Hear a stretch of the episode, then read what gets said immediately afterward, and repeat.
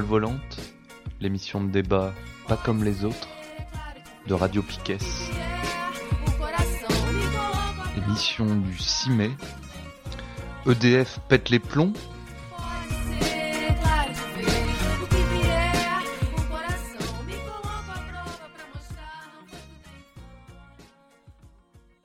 Bienvenue dans l'école volante. Je suis Dubois, je suis toujours Dubois, je suis toujours votre instit pour cet euh, épisode numéro 2 de l'école volante. Bonjour à toute la classe. Bonjour monsieur Dubois. Bonjour. Euh, bonjour au reste de la classe, euh, à nos auditrices et auditeurs. Euh, pas bonjour aux gens qui vont participer ce coup-ci puisque c'est une émission enregistrée euh, pour cause de foire aux croûtes euh, Ce week-end ce week-end à Brest. Les priorités, hein, euh, on connaît d'abord la bière, ensuite la culture et ensuite la politique. La foire aux croûtes, qui a dit ça? Qu'il se dénonce. C'est bon, c'est pas trop le sujet de l'émission, mais c'est une, une, euh, foire aux croûtes, euh, croûtes dans le sens tableau. D'accord. ok. Euh, avec un peu de tableau et beaucoup de bière. À Brest. à Brest. C'est mythique. Donc voilà, bienvenue dans l'école volante à tout le monde. On est parti pour deux heures de débat citoyen euh, pour tenter de s'informer sur EDF aujourd'hui. Donc le sujet de l'émission c'est EDF pète les plombs? Point d'interrogation. Excellent. Euh, on va essayer d'en débattre. En, en travaillant sur le sujet, on s'est rendu compte que c'était assez touffu quand même. Donc euh, on, on rappelle un peu le, le- la façon qu'on a de s'informer sur Radio Piquet en général et dans l'école volante en particulier.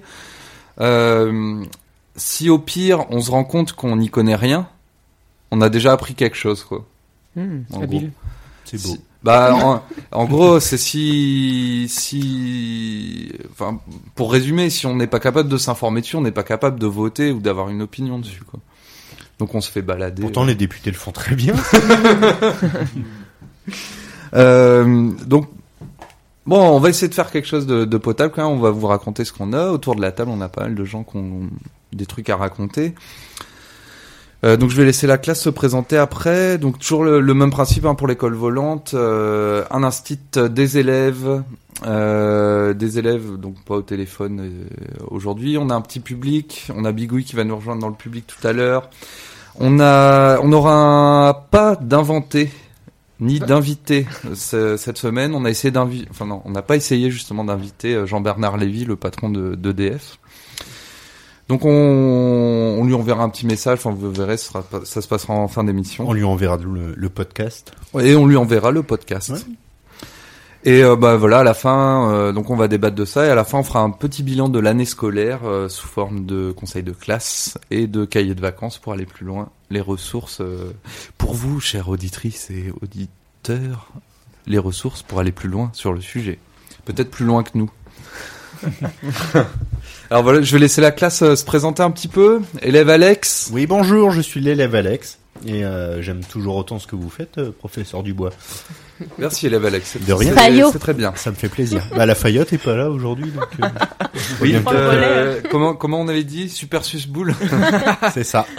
C'est son nom de scène. Non, Nous sommes euh, ou, euh, désolés pour nos auditeurs, Super Susboule n'est pas là. Non. Et je, je m'en vois bien désolé aussi. Et c'est ma meilleure élève hein, euh, au niveau de l'implication dans la C'est classe. décevant quand même, décevant. Élève Gwen Et oui, moi c'est élève Gwen et euh, très inti- intimidant le in- instituteur du bois, mais euh, toujours venir avec plaisir. Je viens toujours avec plaisir. Je fais un peu juste boule, mais pour Mais il est vraiment troublé, c'est ça, c'est mignon. c'est ça. Alors, euh, on va dire, bon, euh, William est dans le public. Élève William? Élève William, euh, oui, euh, nouvel élève euh, dans la classe. Nouvel élève dans la classe. Euh, que dire, j'ai quitté le parcours, le parcours d'école euh, il y a assez longtemps. Je vais essayer de, de réintégrer un parcours scolaire euh, comme il faut. Alternatif? Voilà, alternativement. Euh, je n'étais pas Swissbull jusque-là, mais j'ai l'impression que ça sert à quelque chose de l'être, donc on. je vais voir. Bien sûr. Euh, pourquoi pas pourquoi Attention, pas, il n'a que deux boules. Mes deux boules Yeah. sont prises. On va continuer. Voilà. Élève Bastien, nouvel élève dans la classe. Ouais, nouvel élève. Ben moi c'est la première fois. Du coup, je viens à l'école volante Euh, et à la radio aussi. Ouais. Donc voilà, content d'être là. On va voir Chouette. ce que ça donne. Et élève Adèle, notre seule élève féminine aujourd'hui. Euh, la parité est assez peu respectée. Oui, c'est vrai. Euh, bonjour, moi je suis là juste pour, euh, pour représenter la femme. non, non, pas du tout. Euh, bonjour, Euh, je suis toujours aussi euh, euh, à l'arrache et pas préparée, mais je suis là quand même. Mais parce comme que- nous tous, Voilà, si ça peut Même être combat. un peu moins. Ne nous quittez pas tout de suite, euh, très chers auditrices et auditeurs. On a quand même préparé un petit peu. Il y aura un peu de fond. Oui, voilà, on va pas flagorner pendant deux heures quand même, même si on aime beaucoup ce que vous faites, professeur Dubois. Je connais pas le mot flagorner, s'il vous plaît. Tu se boulais Et euh, rien Oui. Flagorner. feignant. euh, non. Non. C'est glandé, quoi, non? Non, c'est c'est susboulé, il vient de dire. Voilà, c'est ça. faire- D'accord. Ah oui, les flagorneries. C'est ça. les- voilà. Donc mes deux boules sont flagornées, on va pouvoir commencer.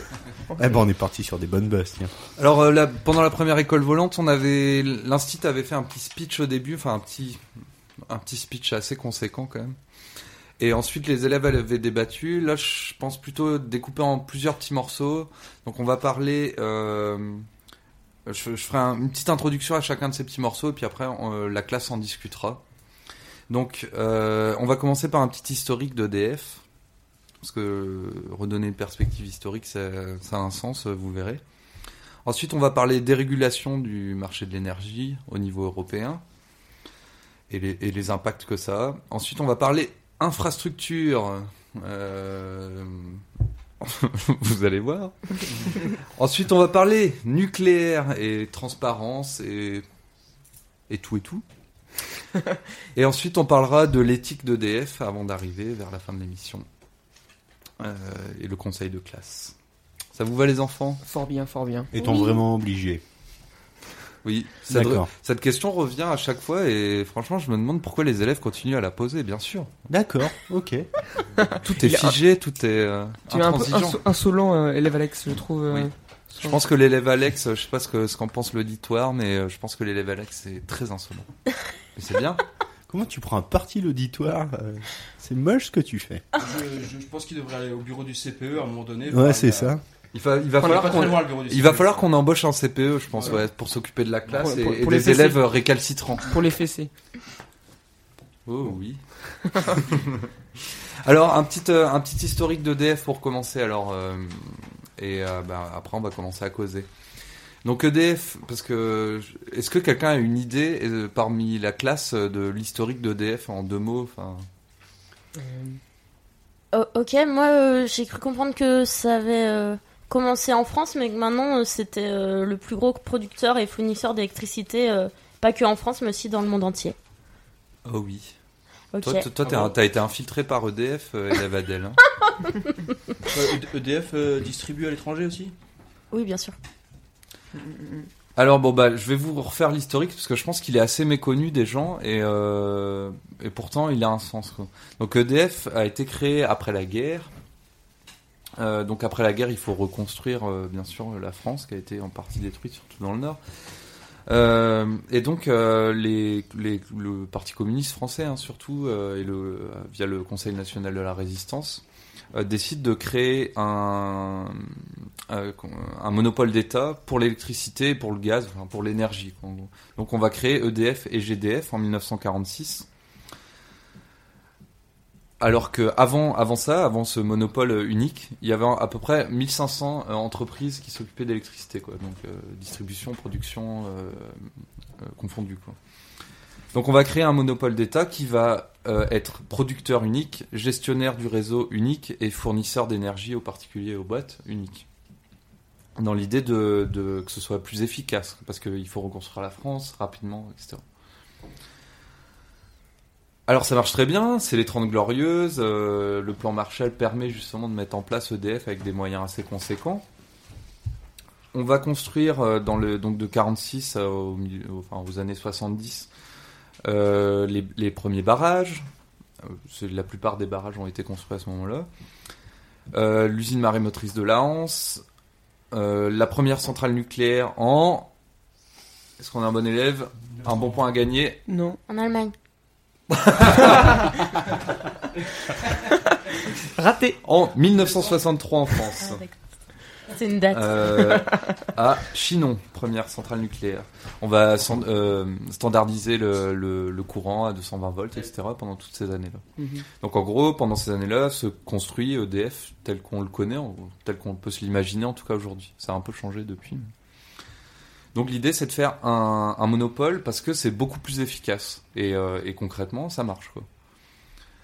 Euh, en 73 euh, arrive, euh, enfin en 71, 72, 73 arrive le premier choc pétrolier et ben, petit problème de fourniture d'énergie à ce moment-là, surtout pour la France qui a pas de pétrole mais des idées, mais les idées ça brûle pas très bien quoi.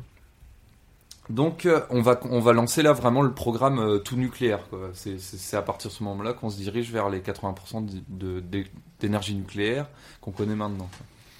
On va construire euh, déjà 13 centrales. Il y en aura quelques-unes qui seront construites un peu après, mais euh, l'essentiel du parc nucléaire est euh, construit à ce moment-là. C'est pour ça que maintenant, quand on parle de prolongation, on parle des 40 ans, parce qu'on est arrivé aux 40 ans et on parle de, de prolonger encore un peu. Comme au foot. Je pense- Oui, non. oui. Je, je cherchais le- l'analogie avec les 40 ans, mais en fait non, c'était les prolongations. C'est ça. D'accord. Ça. Merci de me récupérer. De rien. Euh, on peut noter en 78 un- le, le premier et unique blackout français qu'on ne connaît pas. Nous, on est sans doute trop jeunes, comment on va dire. Je- vous en aviez jamais entendu parler, j'imagine. Non. Donc voilà, premier blackout. euh, la- quasiment toute la France est dans le noir euh, Pendant combien de temps? Pendant un jour, je crois. C'est pas, c'est pas beaucoup, mais euh, bon, bah t'as plus de métro, t'as, Mm. t'as plus de toutes les infrastructures de l'administration. Euh, voilà. Bon, ça va, ils les avaient pas encore internet alors. Il n'y avait pas encore internet, donc euh, Il était à la pas bougie. plus de TGV. Ah bah non, euh, En quelle année tu as dit? en 78. En 78. Voilà, donc ça c'est en, en gros c'est les 30 glorieuses, et à la fin des 30 glorieuses, le premier choc pétrolier, on, on- on fait le choix du nucléaire. Et donc on va on va, nous on va s'intéresser sans doute un peu plus là à ce qui se passe maintenant quoi. Euh, Donc vers la fin des années 90 en Europe, le, la Commission européenne, les États européens euh, décident de déréguler le marché européen de l'énergie. C'est mené, ben, le commissaire européen à cette époque-là, c'est un ancien ministre de Thatcher. euh, c'est l'époque du néolibéralisme triomphant Après Reagan, Thatcher, l'Europe. Donc euh, le en marché quelle année t'as dit? Au début des années 80 enfin en, en gros c'est 95 2000 quoi. Ça a commencé enfin on a commencé à en parler au début des années 90. Ça s'est mis en place euh, à la fin des années 90 au niveau européen. Par contre, la France, évidemment, a un peu traîné des pieds parce que EDF, euh, du coup, c'est un mastodonte. hein. c'est le plus gros fournisseur d'énergie euh, au monde. Déjà dit. Attention, élève Adèle. hein. Attention avec euh, cette insolence. euh, je vois que vous regardez l'élève Alex. En plus, je veux pas. euh, J'ai rien dit, moi je vous écoutais. Oh Moi, un bon point. C'est noté. Et donc, bah, disons, en France, on va un peu traîner des pieds parce que c'est un, c'est un CE puissant, des syndicats puissants, une grosse boîte qu'on n'a pas envie de détruire parce qu'elle est stratégique euh, pour le- l'économie française. Mais euh, ben, Union européenne oblige. euh, enfin, Union européenne oblige, on va dire. On va se contenter de ça. On va quand même le faire, mais en gros, à la date limite à chaque fois. En 2003, euh, en 2001, 2002, 2003, quand euh, notre cher petit nain napoléonien est ministre de l'économie, on va commencer à parler en gros de privatiser, enfin de commencer à privatiser EDF. Or, euh, pour privatiser EDF, le but c'est de, faire rentrer des investisseurs au capital. Voilà, toujours la théorie néolibérale. Euh, donc, il faut rendre la mariée attrayante. L'expression est de Corinne Lepage. Et pour rendre la mariée attrayante euh, financièrement, on va faire euh, deux gros trucs. On va passer la durée de vie des centrales à 40 ans. Donc là, on n'est pas encore maintenant. hein. On va la passer à 40 ans. Ce qui fait qu'au niveau amortissement financier, évidemment, c'est beaucoup plus intéressant. La boîte vaut plus d'un coup, parce qu'il suffit de dire que les centrales durent 40 ans. Euh, et on va surtout réformer la caisse des retraites de, EDF et de GDF aussi. Donc euh, EDF et GDF ont un, statut très à part, donc qui date de 46, qui a été écrit quasiment euh, par Marcel Paul, un membre du PCF, qui a un statut, disons, pour résumer, encore meilleur qu'un statut de fonctionnaire. Et là, on va en gros essayer de les aligner sur le statut de fonctionnaire. À EDF, évidemment, ils en veulent pas parce qu'ils se doutent que on leur dit rien ne va changer, etc. Mais euh, si si on change quelque chose, ils se doutent bien que c'est pas dans leur intérêt, quoi. Ils vont refuser, on va leur, euh, on va leur proposer un référendum, puisque la CFE-CGC, la CFDT, euh, la tête de la CGT ont voté euh, pour. donc voilà. On se dit un référendum, et puis comme ça, tout le monde ferme sa gueule. Par, pas de bol, le référendum et les employés d'EDF disent non. Mais devinez comment ça va se passer. Le référendum, Il est invalidé. On s'en branle. quoi. Ouais. non, non, il est pas invalidé. hein. 49.3 quoi. Oui, bah rappelons-nous de voilà de la Constitution de 2005, un référendum après tout, c'est que la voix du peuple. On Voilà. s'en fout un peu quoi. Donc on va quand même privatiser EDF malgré le refus des employés, ce qui serait pas dû être super facile à vivre. Et donc on va continuer le, le programme euh, de, de libéralisation et de dérégulation de d'EDF. Euh, en 2004, la liberté de, de choisir son fournisseur pour les particuliers. En 2005, le passage en société anonyme par action. En 2007, euh, les producteurs sont libres de s'installer, donc euh, des producteurs concurrents à EDF en France. Et ils, ils ont, ils prennent un accès qui doit être équitable à la, à la distribution et au transport. C'est-à-dire que EDF est donc R, ERDF. F, ERDF et RTF Et. Non, le réseau de euh, RTE, donc euh, Ah oui. ERDF et ERDF s'ouvre à la concurrence et euh, RTE est obligé de faire passer la concurrence sur son réseau. Mm. Euh, et EDF est obligé de vendre son énergie, y compris nucléaire, ce qui est euh, une grosse arnaque, quoi, évidemment, puisque l'énergie nucléaire est très peu chère et que c'est les contribuables français qui ont payé pour. Et euh, bah, on, on en, bon, ça c'est les gros mouvements du début de cette période-là. Et en deux- bah, pour parler de là maintenant, par exemple, on arrive en 2016, au 1er janvier, je crois, à la fin des tarifs réglementés pour les entreprises. C'est- enfin, en termes de, de conséquences, c'est assez euh, prenant. C'est-à-dire que les entreprises en France peuvent plus être sûres du prix auquel elles achètent l'électricité. Hmm. Et ça, c'est pas, enfin, c'est potentiellement pas cool. en tout cas. Voilà donc euh, un, euh, un beau monopole d'État unique au monde, qui, était vraiment un champ, qui est toujours hein, un champion mondial, mais qui a un peu les pieds fragiles euh, suite à la dérégulation. Et voilà un, historique très très résumé d'EDF. Voilà, là maintenant je, vais laisser la, la classe un peu parler. Est-ce que ça, est-ce que, bah, est-ce que vous connaissiez à peu près déjà ce, cet historique? Non. Et pour, ouais, pour rester euh, un peu dans mon, dans mon style, euh, t'entends quoi par dérégulation?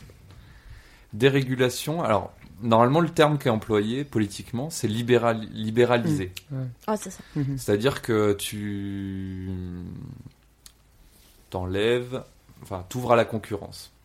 C'est ça, ok. Concrètement, l'énergie en Europe, elle n'a pas été ouverte à la concurrence. C'est-à-dire que, par exemple, EDF est toujours le, le quasi-monopole euh, qu'il a toujours été. Parce que, par exemple, construire une centrale nucléaire, c'est trop cher pour une entreprise privée. C'est impossible. Mm, mm. Les délais sont trop longs pour amortir, les investissements sont trop gros.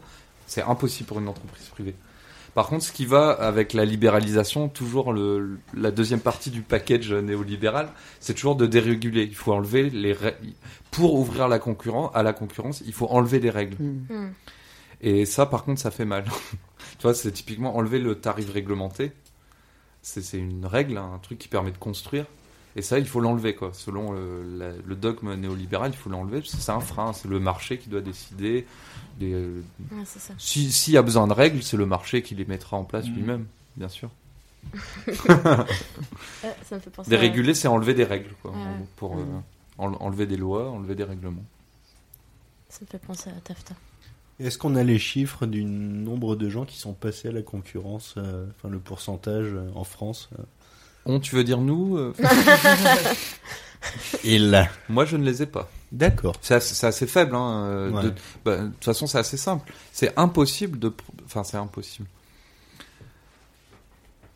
C'est quasiment impossible de produire aussi peu cher qu'EDF. Parce que voilà, EDF reste une belle réussite industrielle. Et, euh, Qui a été aidé par l'État pendant longtemps. hmm. voilà.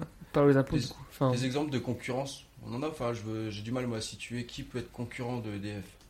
Bah, tu peux être concurrent à plusieurs niveaux. Tu peux donc euh, produire l'électricité Avec ton éolienne chez toi à la maison. Euh, tu voilà, ouais, mais bon, EDF. tu peux être un gros acteur industriel et construire une centrale. euh, bon, voilà. Je- bon, ça, Mais on- je crois qu'on a un concurrent d'EDF dans les élèves aujourd'hui. Euh, Ouais, bah, c'est- élève Bas- Bastien, élève vous pouvez peut-être euh, nous, nous, nous renseigner sur euh, votre concurrence. euh, à Oui, EDF. alors concurrent d'EDF, euh, moi, je me définirais peut-être pas comme ça tout à fait. Quoi? Je suis trop loin du micro. près du micro. On essaie de faire des signes pour pas que ça soit. Donc, euh, en, ce que je peux dire, c'est que du coup, ouais, la concurrence, des exemples de concurrence, bah, il y a d'autres fournisseurs euh, d'énergie en fait aujourd'hui que, EDF qui existent. Donc, on peut, ouais, on peut acheter son électricité euh, auprès d'autres euh, compagnies. Donc, il y en a, je saurais pas combien il y a, de compagnies, mais je connais. euh, ben, effectivement, une alternative à EDF, c'est Enercop. Du coup, une, entreprise qui vend aussi de l'électricité. Et eux, ce qu'ils font, en fait, c'est qu'ils ils achètent de l'énergie euh, auprès de producteurs qui... exclusivement auprès de producteurs d'énergie qui font du... comment dire... euh, Du renouvelable. du renouvelable, ouais, voilà. C'est une Euh, SKIC organisée en SKIC, euh, donc euh, pouvoir au. euh, Horizontal au- un peu. au- voilà, euh, démocratique, enfin décision démocratique, entre autres impliquant les consommateurs. Donc, euh, enfin, logiquement, on pourrait imaginer que moi, je veux construire un barrage. Je veux construire un barrage. Je, j'ai l'autorisation pour le construire. Ouais. Et le, et le fric, entre autres. Ouais, bah, Ouais. enfin, voilà. enfin, dans- Et, en- euh, ensuite, alors euh, dans, dans l'historique, au, dé- au départ, tu as eu le droit de le construire et de le, le vendre à euh, un des fournisseurs, EDF, machin. Après, tu as eu le droit d'avoir d'autres fournisseurs, donc maintenant tu peux construire un barrage et le vendre à Enercoup, Enercop. Ouais. Euh, et, euh, et pareil pour les entreprises, depuis 2007, je crois. Donc j'ai le droit de construire et de produire mon électricité. Ouais, bah en gros, Voilà, tu peux bon. construire tout un partenariat pour faire la filière. Il y a quand même des trucs qui sont réservés à EDF, le Voilà. transport. Mm, mm, mm. D'accord. Mais EDF est obligé de te donner la, l'autorisation de passer quoi sur ce réseau. Donc euh, D'accord. Encore une fois, c'est un truc que c'est les citoyens, citoyennes français qui ont payé, que- Ils ont le- ils ont le mais qu'on quoi. met à disposition des capitaux privés. Quoi. Mais même sans passer par euh, un fournisseur, euh, on a droit aussi de créer sa propre électricité chez soi et, euh, par des éoliennes ou des choses comme ça. Ça, c'est un peu difficile parce que ça dépend. euh, ça dépend de comment tu. Enfin, avec EDF, sou- souvent, en fait, on... EDF te l'achète, l'électri- l'électricité que tu produis, et après, euh, elle te le revend. Enfin, c'est une combine comme ça. C'est pas aussi, aussi facile. euh, Tu peux en Bastien, parler, tu peux peut-être en parler. Mm. Euh, ouais, ben en fait, il faut distinguer au moins deux choses déjà. Alors, parce que là, on parle de produire son énergie, donc euh, on parle et on parle de RDF. Donc en fait, euh, il y a un sous-entendu, c'est Mhm. produire de l'énergie pour le réseau électrique. Mm. Donc, euh, mais voilà, il y a aussi, enfin, il y a aussi la possibilité de produire son énergie et de la consommer euh, sur place, en fait, ou ça peut être aussi par euh, par communauté, en fait, un, je sais pas, un, un hameau qui produit son énergie et qui est indépendante euh, du réseau électrique, en fait. Donc euh, ça, voilà, des fois on entend, enfin moi on m'a déjà demandé, mais en fait on n'a pas le droit de produire son énergie, on doit demander à EDF ou euh, où il n'y a que EDF qui peut vendre de l'énergie. Mais on peut produire de l'énergie. Après, si on veut produire de l'énergie pour la vendre ou la mettre, rien que la, même la donner sur le réseau électrique, en fait, on est, on est censé, euh, comment dire, passer non pas par euh, EDF, mais ERDF, donc Mm. qui est le, Le réseau. euh, Le transport. ouais, non, voilà. le fournisseur. Le- non, le transport. Le transport, c'est RTE. Euh, ouais, bon après je suis peut-être pas. En fait, c'est- assez compliqué. hein. En gros, tu as, la production, voilà, les réacteurs ou ton éolienne, quoi. Tu as le transport, les lignes à haute tension, en gros. Et après, tu as le fournisseur, celui qui te vend, euh, qui fait ta facture, enfin, Mm. ouais, voilà, qui fait ta facture, quoi, en gros. Hmm, Bah c'est Ça, c'est le EDF qui RDF.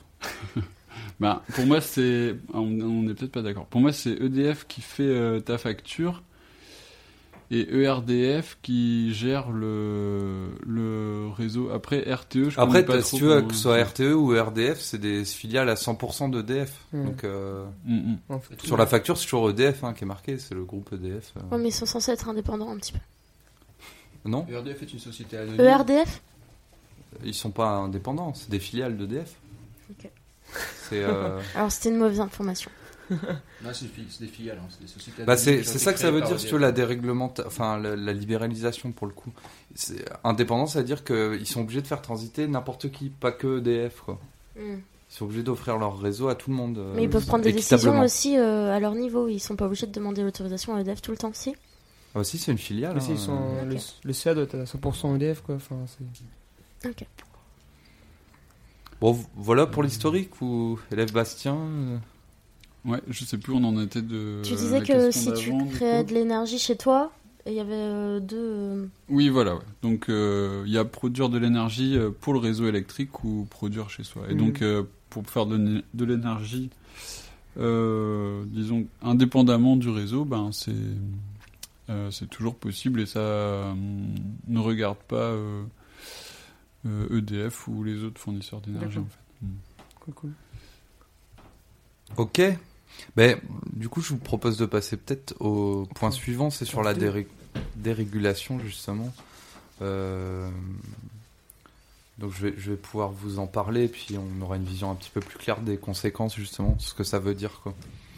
Parce que l'histoire, c'est bien, mais euh, ce, qu'on, ce qui nous intéresse, c'est ce qui, ce qui Les se passe pour nous maintenant. Ça. Donc sur la déréglementation, euh, je me suis basé sur un documentaire qui s'appelle Électricité, le prix de la facture. Production Memento et Arte, réalisation Cécile Allegra et Patrick Dedol. Donc le sujet c'est, ben il y a eu cette dérégulation du marché de l'énergie en Europe euh, à la fin des années 90. Euh, où est-ce qu'on en est maintenant euh, Le documentaire fait un tour d'Europe de ces questions-là, en parlant d'EDF, mais en parlant d'autres pays aussi. On va d'abord aller en Angleterre pour montrer que cette dérégulation qui est vendue comme libéralisme, donc concurrence, donc prix moins cher pour le consommateur final, c'est faux. ça ne marche jamais, il n'y a aucun cas où ça a Mhm. marché. hein. En Angleterre, ça a pris plus 50% sur 8 ans. Plus 50% sur la facture d'Elex comme euh, conséquent. Euh, ensuite, on va aller, je vous la fais vite. hein. Donc, euh, c'est en gros, enfin, ce- cette partie-là, c'est pour parler de précarité énergétique, c'est-à-dire que le, le petit vieux, la petite vieille euh, qui, qui, a- qui a- qui arrive à peine à joindre les deux bouts à la fin du mois avec sa retraite, bah, si sa facture d'élec elle augmente de 50%, il peut plus la payer. Quoi. Donc il y a des petits vieux qui meurent de froid parce qu'ils n'ont pas mis assez de couverture. Ils en ont Mhm. mis 4 et ça suffisait pas quoi. Plutôt.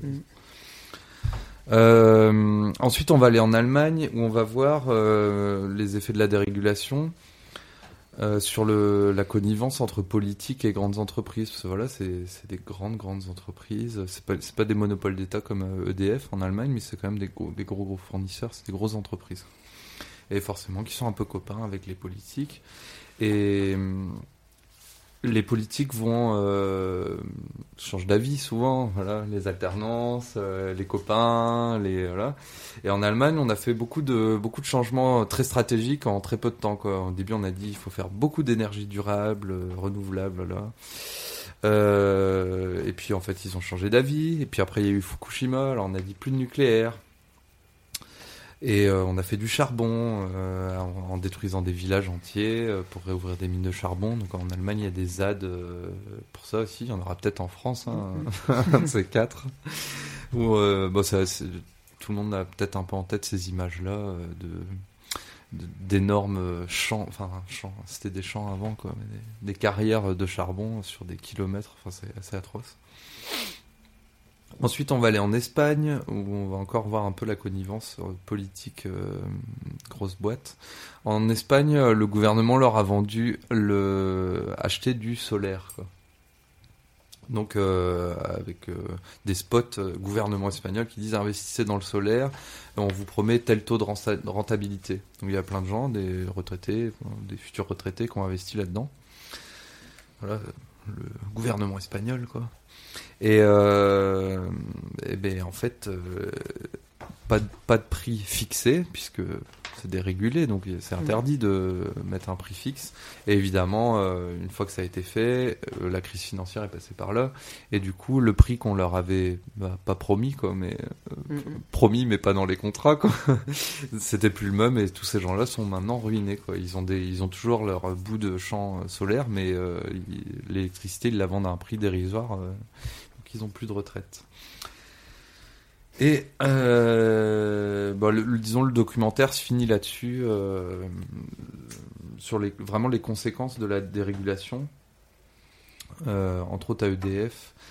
Et euh, un des exemples qui est pris pour EDF, c'est euh, justement ERDF, la filiale. Donc les, disons dans un marché, dans une entreprise euh, néolibérale dérégulée, les magouilles financières entre filiales, le groupe, machin, sont autorisées. Et du coup, ben, euh, une des magouilles que fait euh, régulièrement EDF, c'est quand euh, il y a plus de sous dans, le- dans les caisses, on, de- on ponctionne les, tous les bénéfices de ER- ERDF, donc Mhm. euh, vos, vos factures EDF. Quoi. Donc soit on l'augmente, soit il ponctionne euh, quasiment 100%, enfin c'est monté jusqu'à 80% des bénéfices de RDF. Quoi. Pour les mettre directement dans EDF, pour faire d'autres investissements, puisque une boîte, euh, un champion de l'électricité internationale comme ça, a d'autres investissements à faire. Voilà. Les effets un peu de la dérégulation. Euh, Alors, les élèves, qu'est-ce que ça vous inspire ça? Est-ce que, euh, est-ce que ça vous inquiète? Ça fait un peu peur en effet. Ouais. Élève Gwen. Bah, euh, comment dire euh, Ouais, bah, par rapport à la facture EDF en France, c'est vrai que elle est, elle est carrément sous- sous-évaluée. Euh, je- par rapport à ça, j'avais un petit truc. Euh, C'est bien. Ouais. Euh, il, y a, plusieurs points. Donc, euh, ça prend pas en compte la recherche publique par rapport à tout ce qui est, par exemple, énergie nucléaire, solaire, tout ça, donc qui est financé par nos, imp- par nos impôts. Euh, Et qui participe au coût quoi, de, de l'électricité au final. c'est ça, ouais. Euh, ça c'est pas pris en compte sur la facture EDF. Euh, par exemple, tout ce qui est investissement civil et militaire, militaire, enfin, ça, c'est encore l'État. Euh, tout ce qui est euh, du, démantèlement, du démantèlement, qui, qui est totalement sous-estimé, euh, le cas de Brennilis, que je parlerai plus tard, qu'on sait plus comment faire en fait. Donc on sait pas comment démanteler une centrale. C'est même presque pas compté quoi. Enfin, visiblement les pouvoirs publics ils inventent des chiffres qui les inventent, quoi, qui Ouais, les arrangent quoi. Euh, on, peut, on peut pas démanteler. Donc, faut être toujours présent sur site. Donc, des coûts, des coûts. Euh, tout ce qui est gestion de déchets, euh, ça, c'est des dizaines de milliers d'années qu'il faut s'occuper de ces déchets nucléaires, encore une fois. Euh, enfin, il y a mille ans, euh, le niveau marin n'était pas le même. Enfin, c'est les échelles de temps ne sont pas du tout maîtrisables. Et on ne sait pas dans mille ans où on sera, nous. Le risque d'accident grave en France, qui bah, sous-estime totalement. Euh, par exemple, Flamanville, euh, qui passe, le coût de Flamanville qui passe de 3 milliards à 10,5 milliards d'euros. Euh, tout ce qui est subvention de l'État, donc le prix de l'électricité est subventionné à mort. Et donc en fait, on paye de manière détournée par nos impôts. Euh, Bah dernièrement c'était pas très détourné. Hein. L'État a mis euh, 4 trois- milliards dans la caisse. C'est euh, ça, comme ça, comme ça. cadeau. ouais, On met, euh, il faut un mois de manifestation, manifestation de nos paysans pour avoir euh, des clopinettes quoi. Par contre, 4 milliards pour EDF, ça se fait euh, dans ça. la journée. Ouais, ouais. Parce qu'ils sont à la dèche et puis euh, il se passe pas, vraiment de problème. mais, euh, tu- T'as besoin de sous Bah tiens, vas-y, je te fais un chèque. Et euh, il y a aussi bah, tout ce qui est investissement futur, tu en as parlé par rapport aux vieilles centrales. Euh, on estime à 100 milliards d'euros d'investissement pour euh, les euh, faire survivre un Mhm. peu plus. On, va, on va en parler ouais, de de- d'investissement et d'infrastructure. Mm, mm, ouais, après, c'est ça, d'accord. Mais du coup, ouais, c'est tout, tout ça, ça montre que cette facture, elle est totalement sous-estimée et, et, et ça fait peur, encore une fois. Bah parce qu'on va finir par la payer quoi, sûrement un jour quand même. bah ouais, ouais, c'est ça. Euh, les autres élèves, est-ce que vous avez une réaction? Est-ce que ça vous inquiète pour l'avenir? Ouais, moi ça m'inquiète comme tout euh, ce qui se libéralise en général. Il y a un côté, euh, à un moment donné, c'était quand même un intérêt commun de produire de la bonne électricité pour tout le monde, enfin de la bonne énergie, tout ça. Et à partir du moment où c'est soumis à la libre concurrence des marchés, c'est plus bah on va se faire du profit à, à balle, tu vois. Mm, mm, mm. Euh, tous les actionnaires, euh, enfin, ça peut être acheté par n'importe qui, par des actionnaires. Et du coup, euh, l'idée, c'est plus de voir sur du long terme, c'est de voir maintenant comment on peut s'en mettre plein les poches. Et du coup, on pense pas euh, forcément à euh, toute la maintenance que ça demande, comment on, on recycle tout ça aussi après. Tout ça, on, on pense pas dans l'avenir, en fait, on pense maintenant. Et euh, je pense que ça va être ça le problème. Et c'est pour ça aussi qu'aujourd'hui, ils sont en- ils ont des dettes euh, de 37 milliards, si je me trompe pas. Et euh, on peut dire bah attends ils vendent partout, enfin c'est premier fournisseur comment ça se fait Mais c'est parce que ils regardent pas euh, tout ce qu'ils doivent faire maintenant pour euh, gérer leur structure là, les centrales, les choses. Et en plus ils sont soutenus par l'État qui dit non non il faut continuer d'investir, d'en faire plus et on va vous donner de l'argent si vous avez vous en manquez donc on rajoute. Moi, là, j'entends parler de. Enfin, on parlait de dérégulation. Élève, élève Les- William, oui. Ouais, les, euh, bah, les deux élèves qui sont intervenus ont, sont revenus sur le nucléaire. Euh, après, bon, je suis pas hyper calé sur le sujet. Je, enfin, j'imagine bien que de toute façon, il, il nous faut un réseau électrique. Il nous faut un réseau électrique. Il faut un moment, il faut un moment euh, investir dedans. Ça coûte cher. C'est clair que ça coûte cher. Enfin, donc, enfin, il y a, il y a plusieurs, il y a plusieurs choses possibles, quoi. Il y a plusieurs euh, modes de production possibles. Euh, Enfin, restons clairs sur les sujets. On parle de dérégulation, pas de nucléaire, ne pas venir trop vite dans la, dans, dans la polémique. Enfin, restons clairs sur les sujets. On peut parler du nucléaire, euh, enfin, en temps voulu. On en, on en parlera dans, un peu plus tard ouais, du nucléaire Voilà, que- spécifiquement. Enfin, que. Enfin, je, de- je demande à en apprendre là-dessus, quoi. Donc, euh, voilà. J'ai pas forcément tout compris. Mais, euh, euh, enfin, c'est clair que. Allez-y, c'est demandez clair que aux je- autres élèves. euh, Bon, je me sens, enfin, je, en tant que citoyen lambda, je, je me sens, euh, je me sens un peu euh, à la masse par rapport à ça. Euh, et euh, sur une facture EDF, on n'y comprend rien du tout, quoi. On n'y comprend absolument rien du tout. Donc euh, après, euh, Ça, C'est clair. Euh, élève Alex, peut-être? Sur la facture EDF Sur euh, la facture, euh, la déréglementation, est-ce que.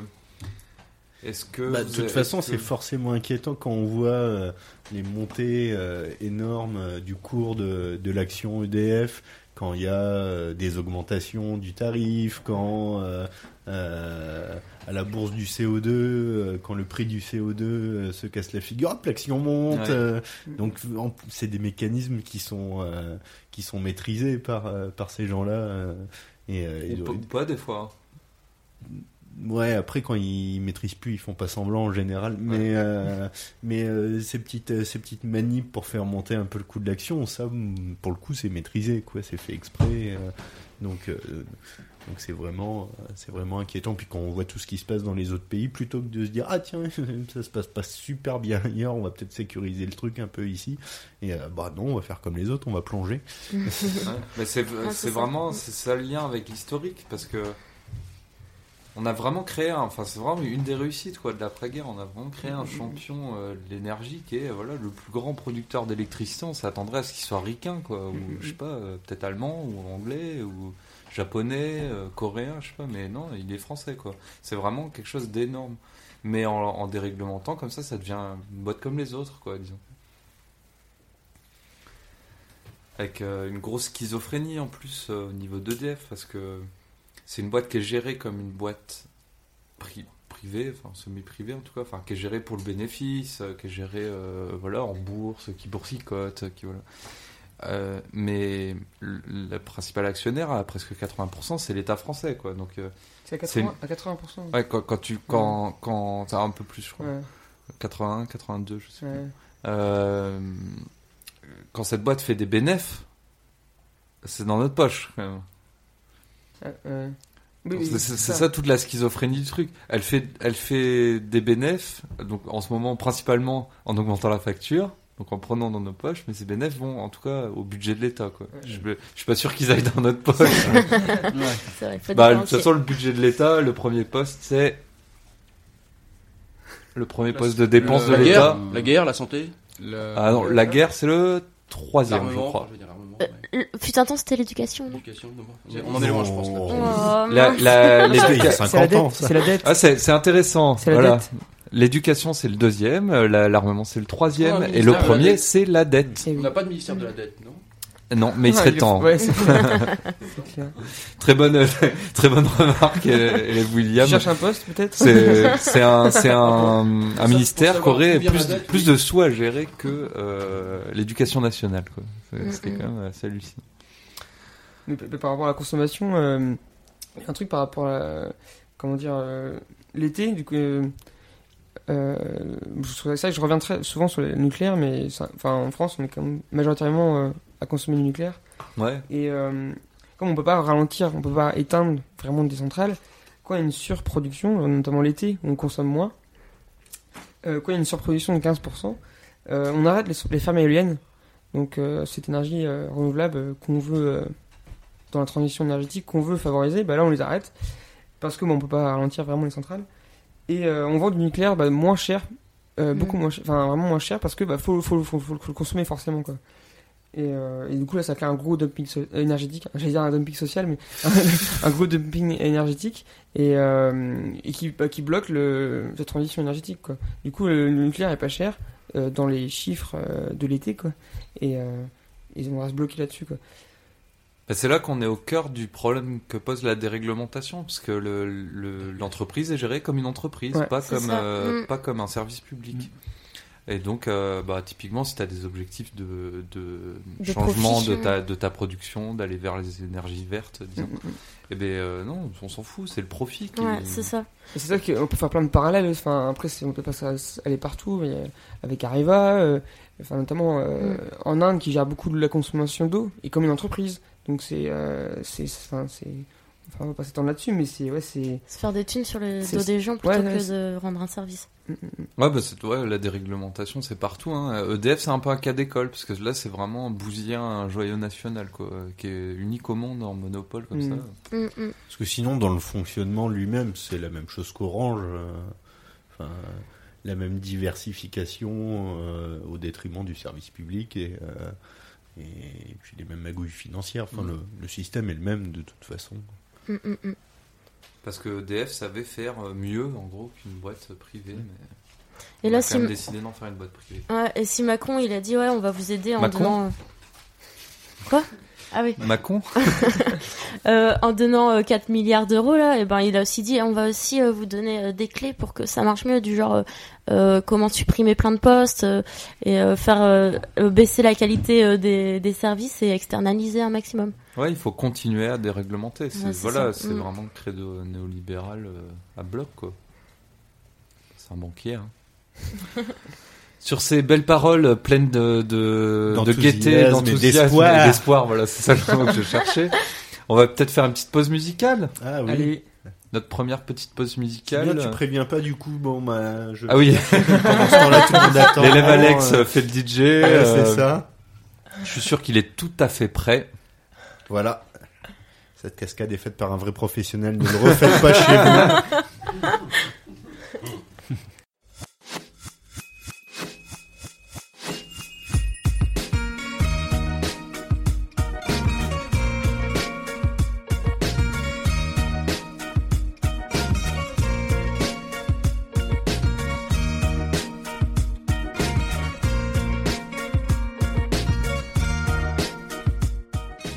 Volante, l'émission de débat pas comme les autres, de Radio Piquet. Émission du 6 mai. EDF pète les plombs.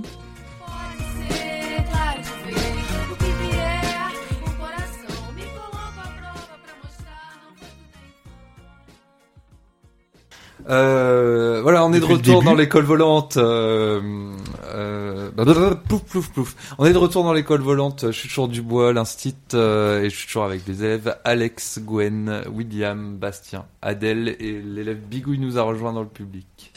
Bonjour Bigouille. Bonjour. Élève arrivé en milieu d'année euh, du lycée voisin ou de l'école voisine. Autant un, dire, un échec scolaire peut-être? Peut-être un échec scolaire. On ne saura Non, mais on ne juge pas. On ne juge On, pas. on ne juge pas. Bienvenue Bigouille en tout cas. Merci. On va, on va causer, alors on en a déjà un peu causé, mais euh, des problèmes d'infrastructure qui sont, po- qui sont posés par euh, la dérégulation, justement. Parce que, en gros, les boîtes, euh, pour plusieurs raisons, arrêtent d'investir dans les infrastructures une fois que le secteur est, ré- est ré- est dérégulé. Entre autres, bah, enfin, elles cherchent le profit. Donc, elles vont, d'une, arrêter d'investir dans la maintenance, disons, dans l'avenir, quoi. Et de deux, elles vont chercher à tirer un maximum de profit de leur activité. Et donc dans un marché de l'offre et la demande, la demande d'électricité, euh, voilà, ils la maîtrisent pas. C'est les, industries, les particuliers. Bon, voilà, il y a un peu de croissance, elle augmente régulièrement tous les ans. Et donc, qu'est-ce qu'on peut faire pour vendre son électricité plus cher? Il suffit d'en produire moins. Et du coup, euh, on crée la pénurie, enfin pas la pénurie, mais on crée une offre réduite et on peut vendre son électricité plus cher. Euh, Bon, je vais vous la faire vite parce qu'on en a déjà un peu parlé. Mais euh, l'idée, c'est de prendre l'exemple californien. Donc la Californie a dérégulé son marché d'électricité euh, en gros 10 ans avant l'Union européenne. Donc au début des années 90. Euh, c'est raconté dans le documentaire EDF Les apprentis sorciers de Gilles Balbastre, production France 5 et le CNC. Un documentaire de 2006, un peu old school au niveau de la réalisation, mais assez sympa et assez intéressant. Et donc ça raconte entre autres l'histoire de la dérégulation en Californie. Donc euh, grosso modo, un peu, enfin voilà, c'est la Californie, hein, le Golden State, euh, les, les belles villes américaines, un des États les plus riches du monde. Au PIB à peu près euh, équivalent à celui de la France, un petit peu plus quand même. C'est les Ouais. Americans quoi. Donc début des années 90, euh, dérégulation. En 99, la première pénurie. Donc des, on est obligé de couper certains approvisionnements. Évidemment, on coupe pas les entreprises hein, de la Silicon Valley. Voilà. On coupe les gens. Donc on coupe des, on coupe des quartiers euh, dans les Des quartiers de gens en gros. ou des- Voilà. On coupe des quartiers de gens, oui. Et en 2001, le premier blackout, donc euh, blackout total, plus de métro, plus de plus de transport, euh, plus de TGV, enfin laver. plus de machines à laver, Plus de brosse à dents électrique. plus de brosses à dents Plus de électriques. lumière. Qu'est-ce que si tu l'avais chargé avant. Plus de café. plus de café? Ah bah non. Pour mettre dans le- ta cafetière, elle marche Je peux faire du café froid. Si, Ouais, c'est Café ça. italien sur le gaz. Non, faut- Ouais, en faisant chauffer faire du ta café flotte. froid. euh, On a coupé dans sa tu lancée là. tu fais au feu dans une vraie Oui, voilà, ouais. Donc, euh, bon. Euh, L'idée là-dedans, c'est de vous causer euh, de, des, des impacts qu'a la dérégulation sur les infrastructures. Donc sur le, voilà, les, les infrastructures de production d'électricité. En Californie, au début des années 90, il y, a une, capacité de production de 45 gigawatts. Et la pénurie, petit à petit, va être organisée par les entreprises privées qui gèrent maintenant le, le secteur de l'énergie. Et donc on va se retrouver en 99 avec une première pénurie, en 2001 avec un blackout et des capacités qui sont tombées à, à 25 gigawatts, donc presque la, qui sont presque tombées de moitié, c'est-à-dire qu'on a fermé des centrales, euh, on a euh, baissé la capacité de production de certaines, en gros on a gardé que les plus rentables. Et on a euh, gros, euh, grosso modo baissé la capacité totale. De façon à faire baisser l'offre et donc à faire augmenter les prix. Le- leur facture à eux c'est pas plus 50%, euh, je me rappelle plus des chiffres mais c'est en- encore bien plus que ça quoi, aux Californiens. Et, et donc euh, aux États-Unis, euh, euh, dans l'État de la Silicon Valley, euh, dans des villes de plusieurs millions d'habitants, on se retrouve avec des blackouts quand même, hein, alors que la capacité de production avant la dérégulation, couvrait deux fois les besoins.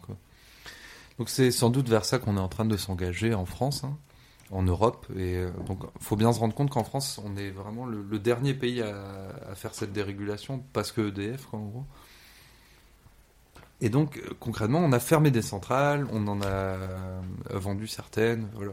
Les infrastructures sont détruites, euh, elles, elles manquent de- d'entretien, etc. Parce que c'est une entreprise privée ne, ne priorise pas l'avenir. quoi. On, priorise le profit à court terme.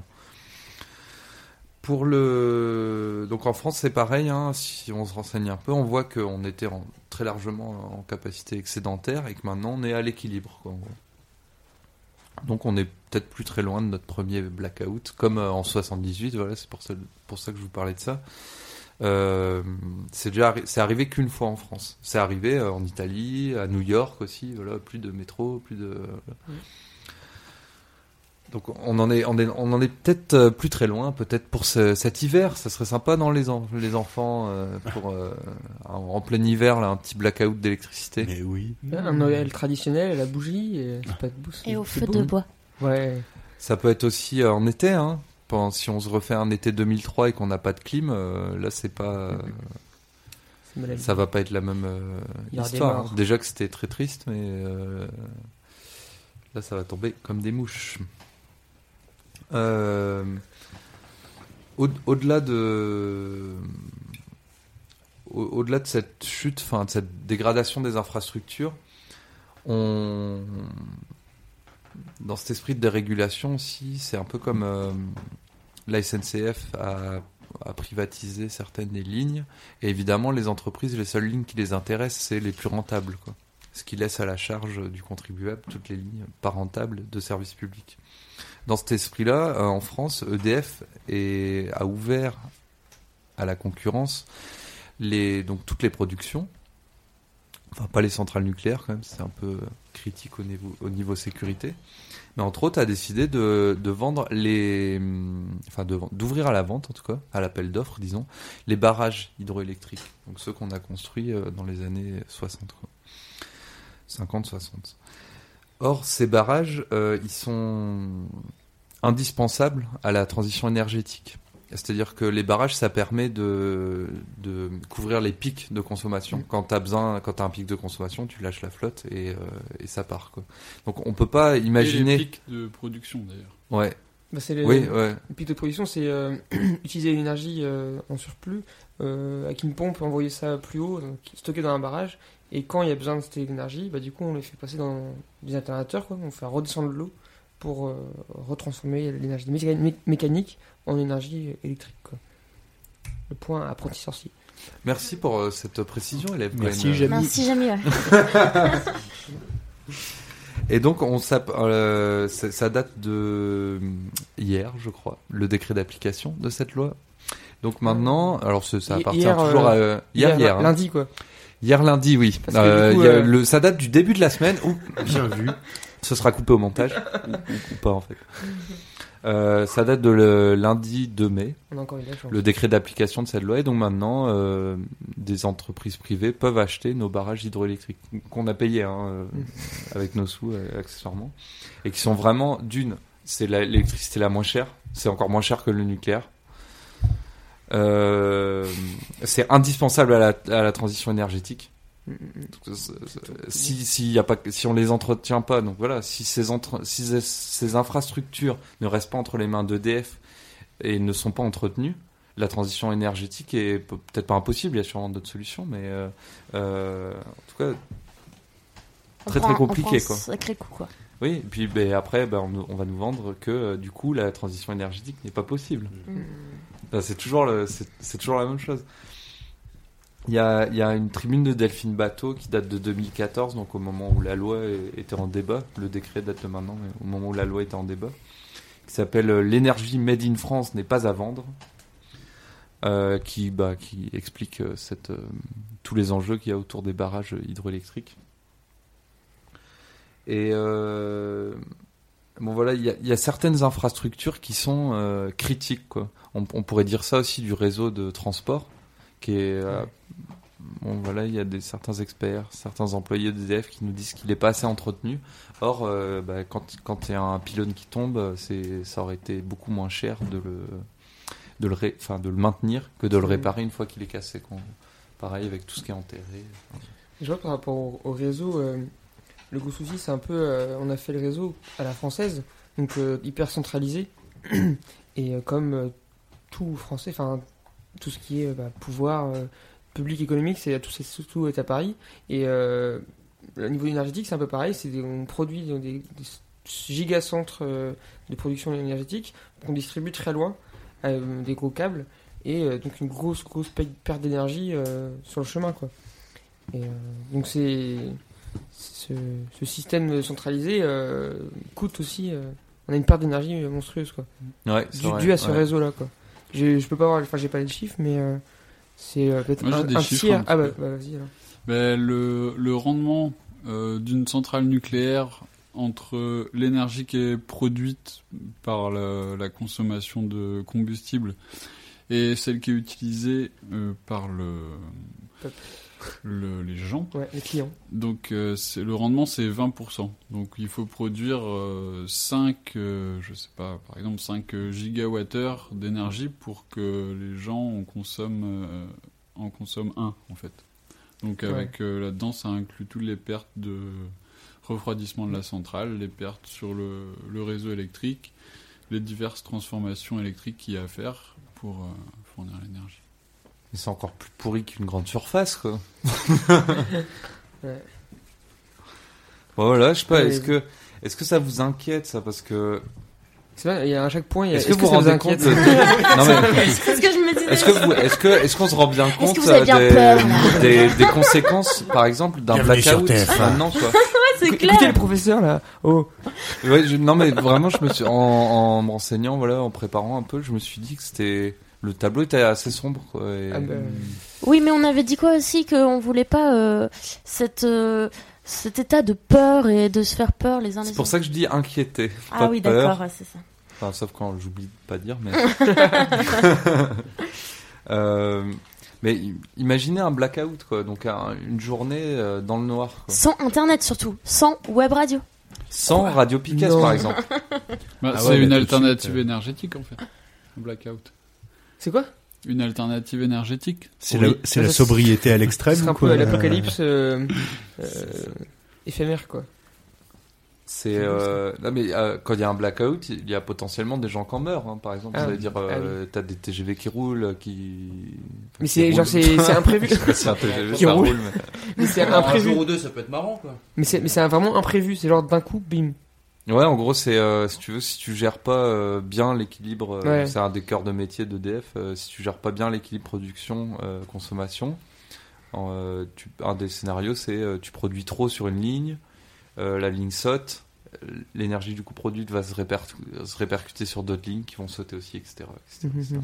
C'est ce- que je comprenais pas tout à l'heure en fait. Tu sais qu'on se dirigeait peut-être vers un nouveau blackout euh, en parlant de hum, qu'on comment dire euh, qu'on produisait moins d'énergie en fait pour pour faire augmenter le prix de l'énergie. Euh, donc on revenait à 25 euh, kilowatts, je sais pas, je sais plus. 20 On revenait à une production euh, plus basse pour faire monter le, Ouais. le coût. Et euh, en fait, tu faisais un parallèle avec le blackout de 1978.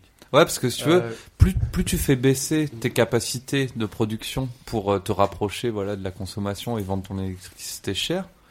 Plus tu es près du, de- de- d'arriver à la limite critique où tu risques le blackout. Quoi. Justement, tu peux Le- là, ça, ça correspond pas à l'exemple que je te donnais de sur, surproduction, mais le blackout, une- autre, un autre des scénarios, c'est t'as pas assez. Quoi. D'accord, et ça peut, ça peut amener une coupure générale de, du système. Bah, dans ce sens-là, enfin, tu vois, je, je bosse pas EDF, quoi. Dans ce sens-là, ça peut arriver aussi, mais je saurais pas t'expliquer le scénario euh, dans les, dans les détails. Je crois que Le, la, la sous-production, c'est un peu mieux géré, c'est-à-dire qu'ils savent. euh, euh, bon, euh, on va couper une ville, quoi, en gros, tu vois. Hmm. Ouais.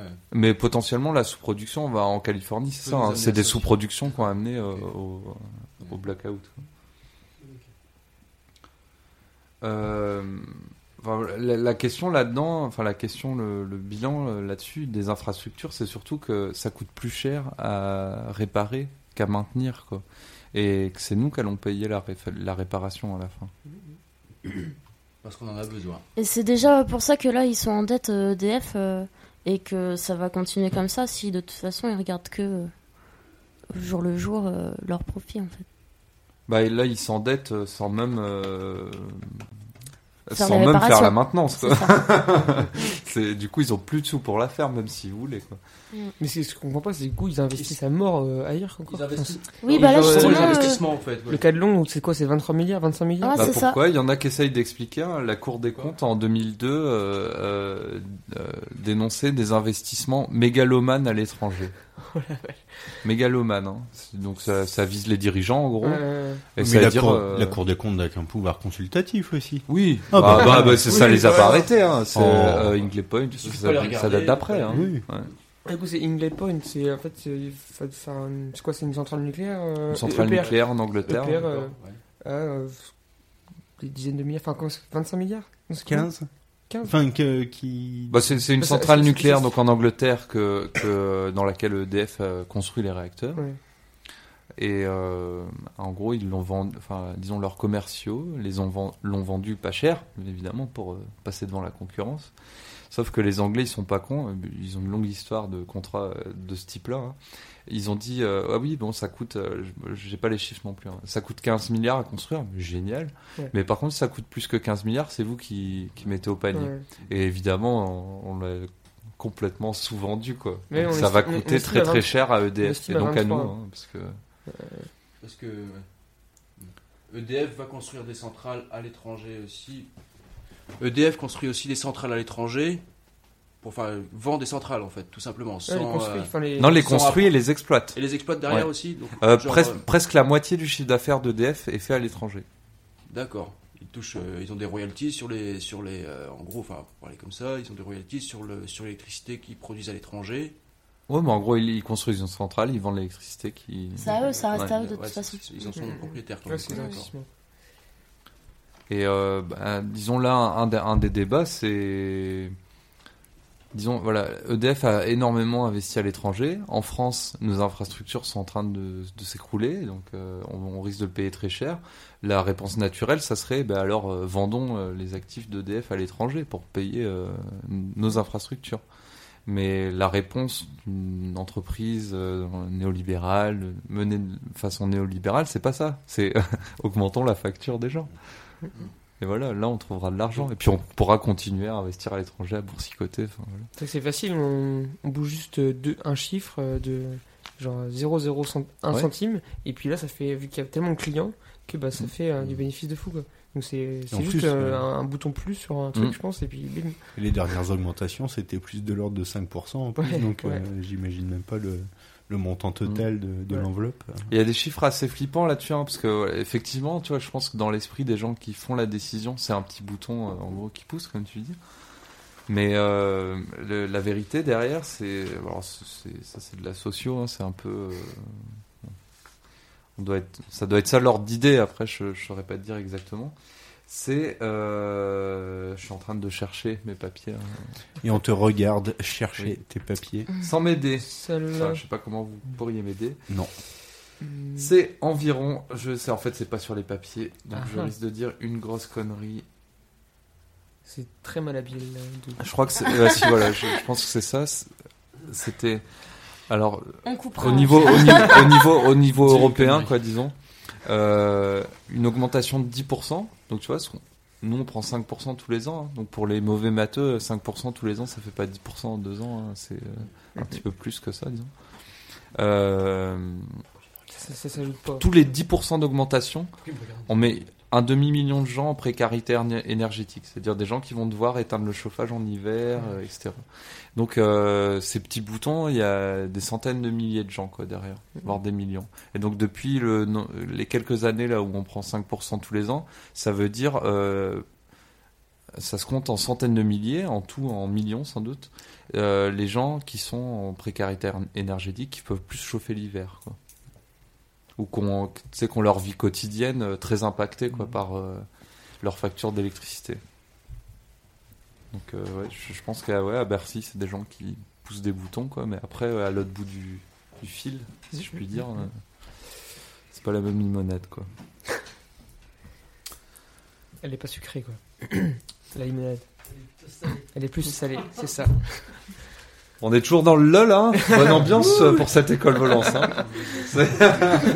On rigole un peu moins les enfants. hein. Euh, Euh, on coup, va mais- parler mais nucléaire un peu. que juste avant, euh, Gwen Ouais, par rapport aux infra- infrastructures, mais euh, vu que ce no- monopole gigantesque en France, bah, du coup, ça, ça bloque toute alternative possible. euh, À Brest, justement, on a tout ce qui est hydrolien qui, euh, qui commence à naître. On est en retard par rapport à l'Allemagne euh, de manière halluc- hallucinante, quoi.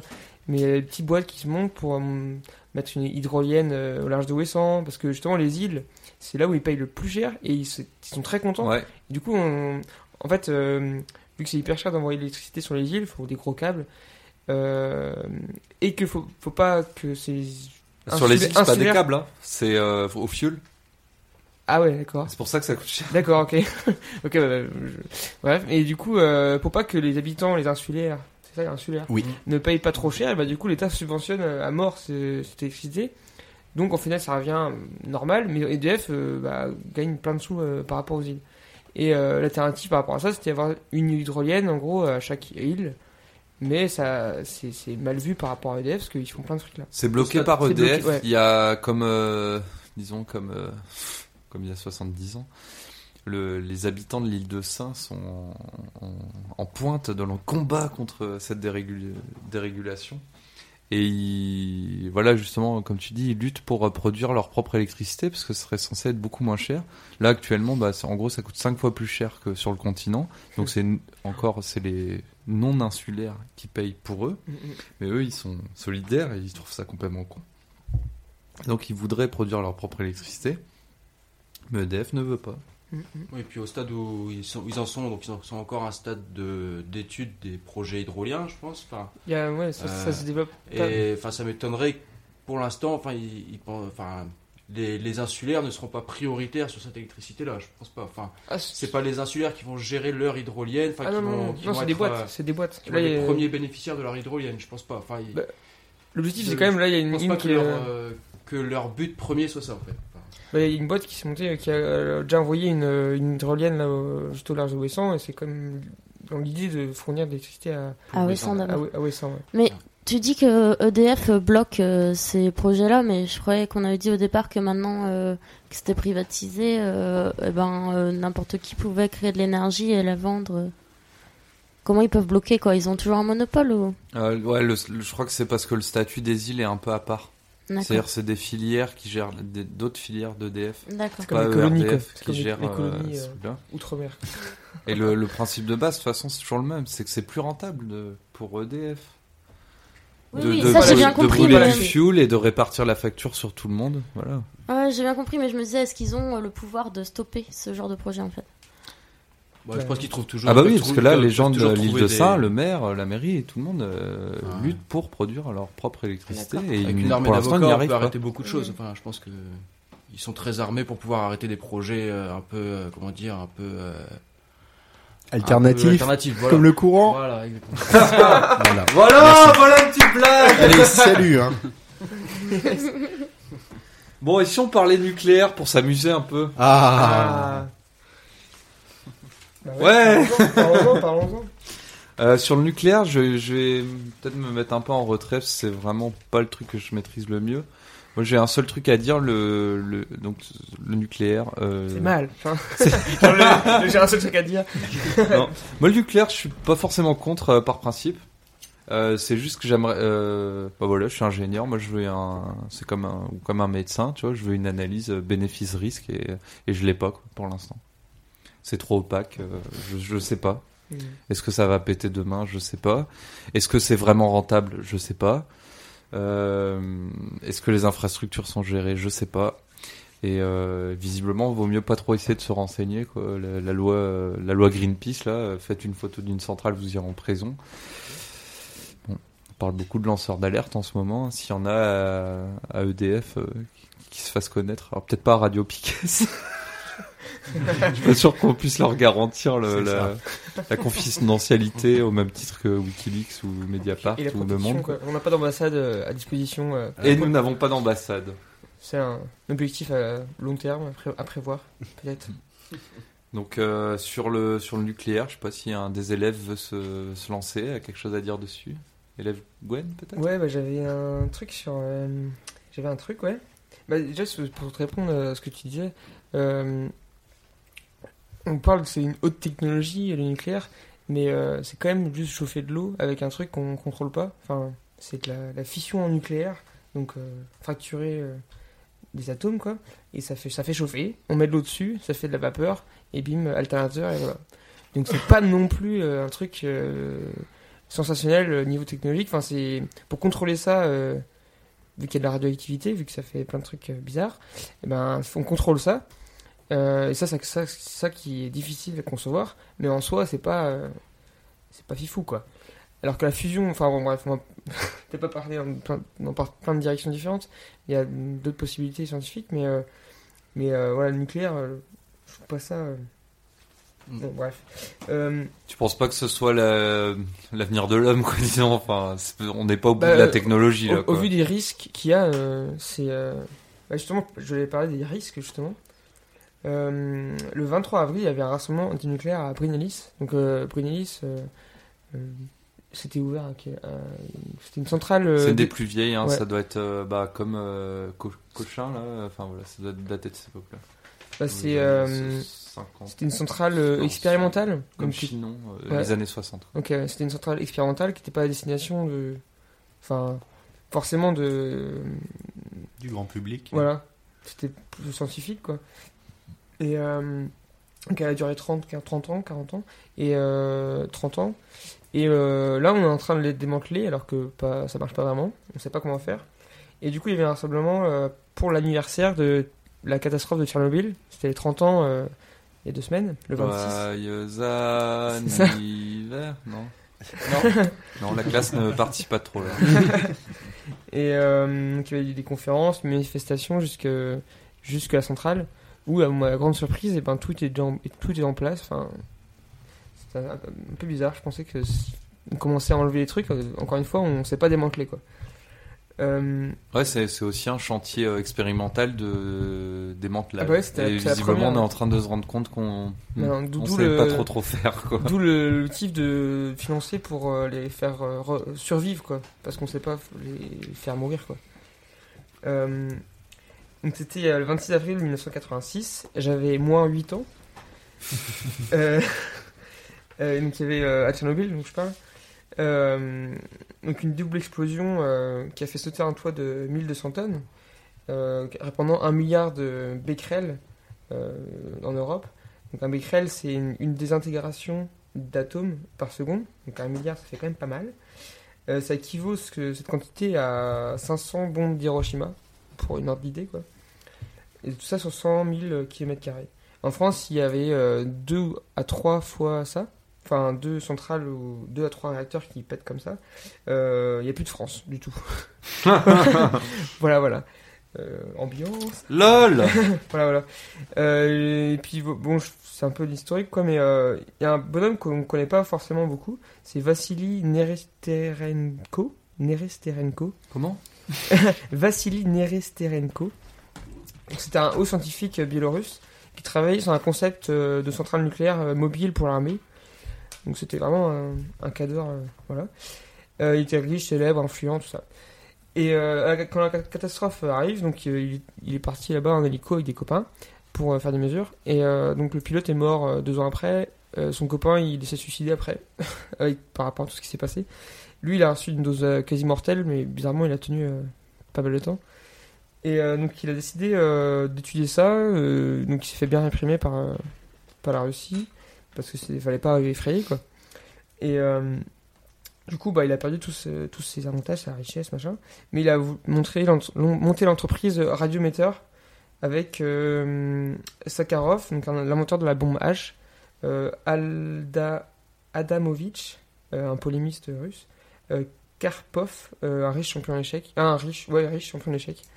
Et donc euh, pour euh, construire des, des dosimètres, des trucs comme ça, pour mesurer en fait la radioactivité sur place, quoi. Et ses conséquences, quoi. Sur Voilà, les gens, sur la l'humain, nature. quoi. ouais. Sur le long terme, quoi, parce qu'en final, le autre que ce truc-là, personne vraiment allait fouiller, quoi.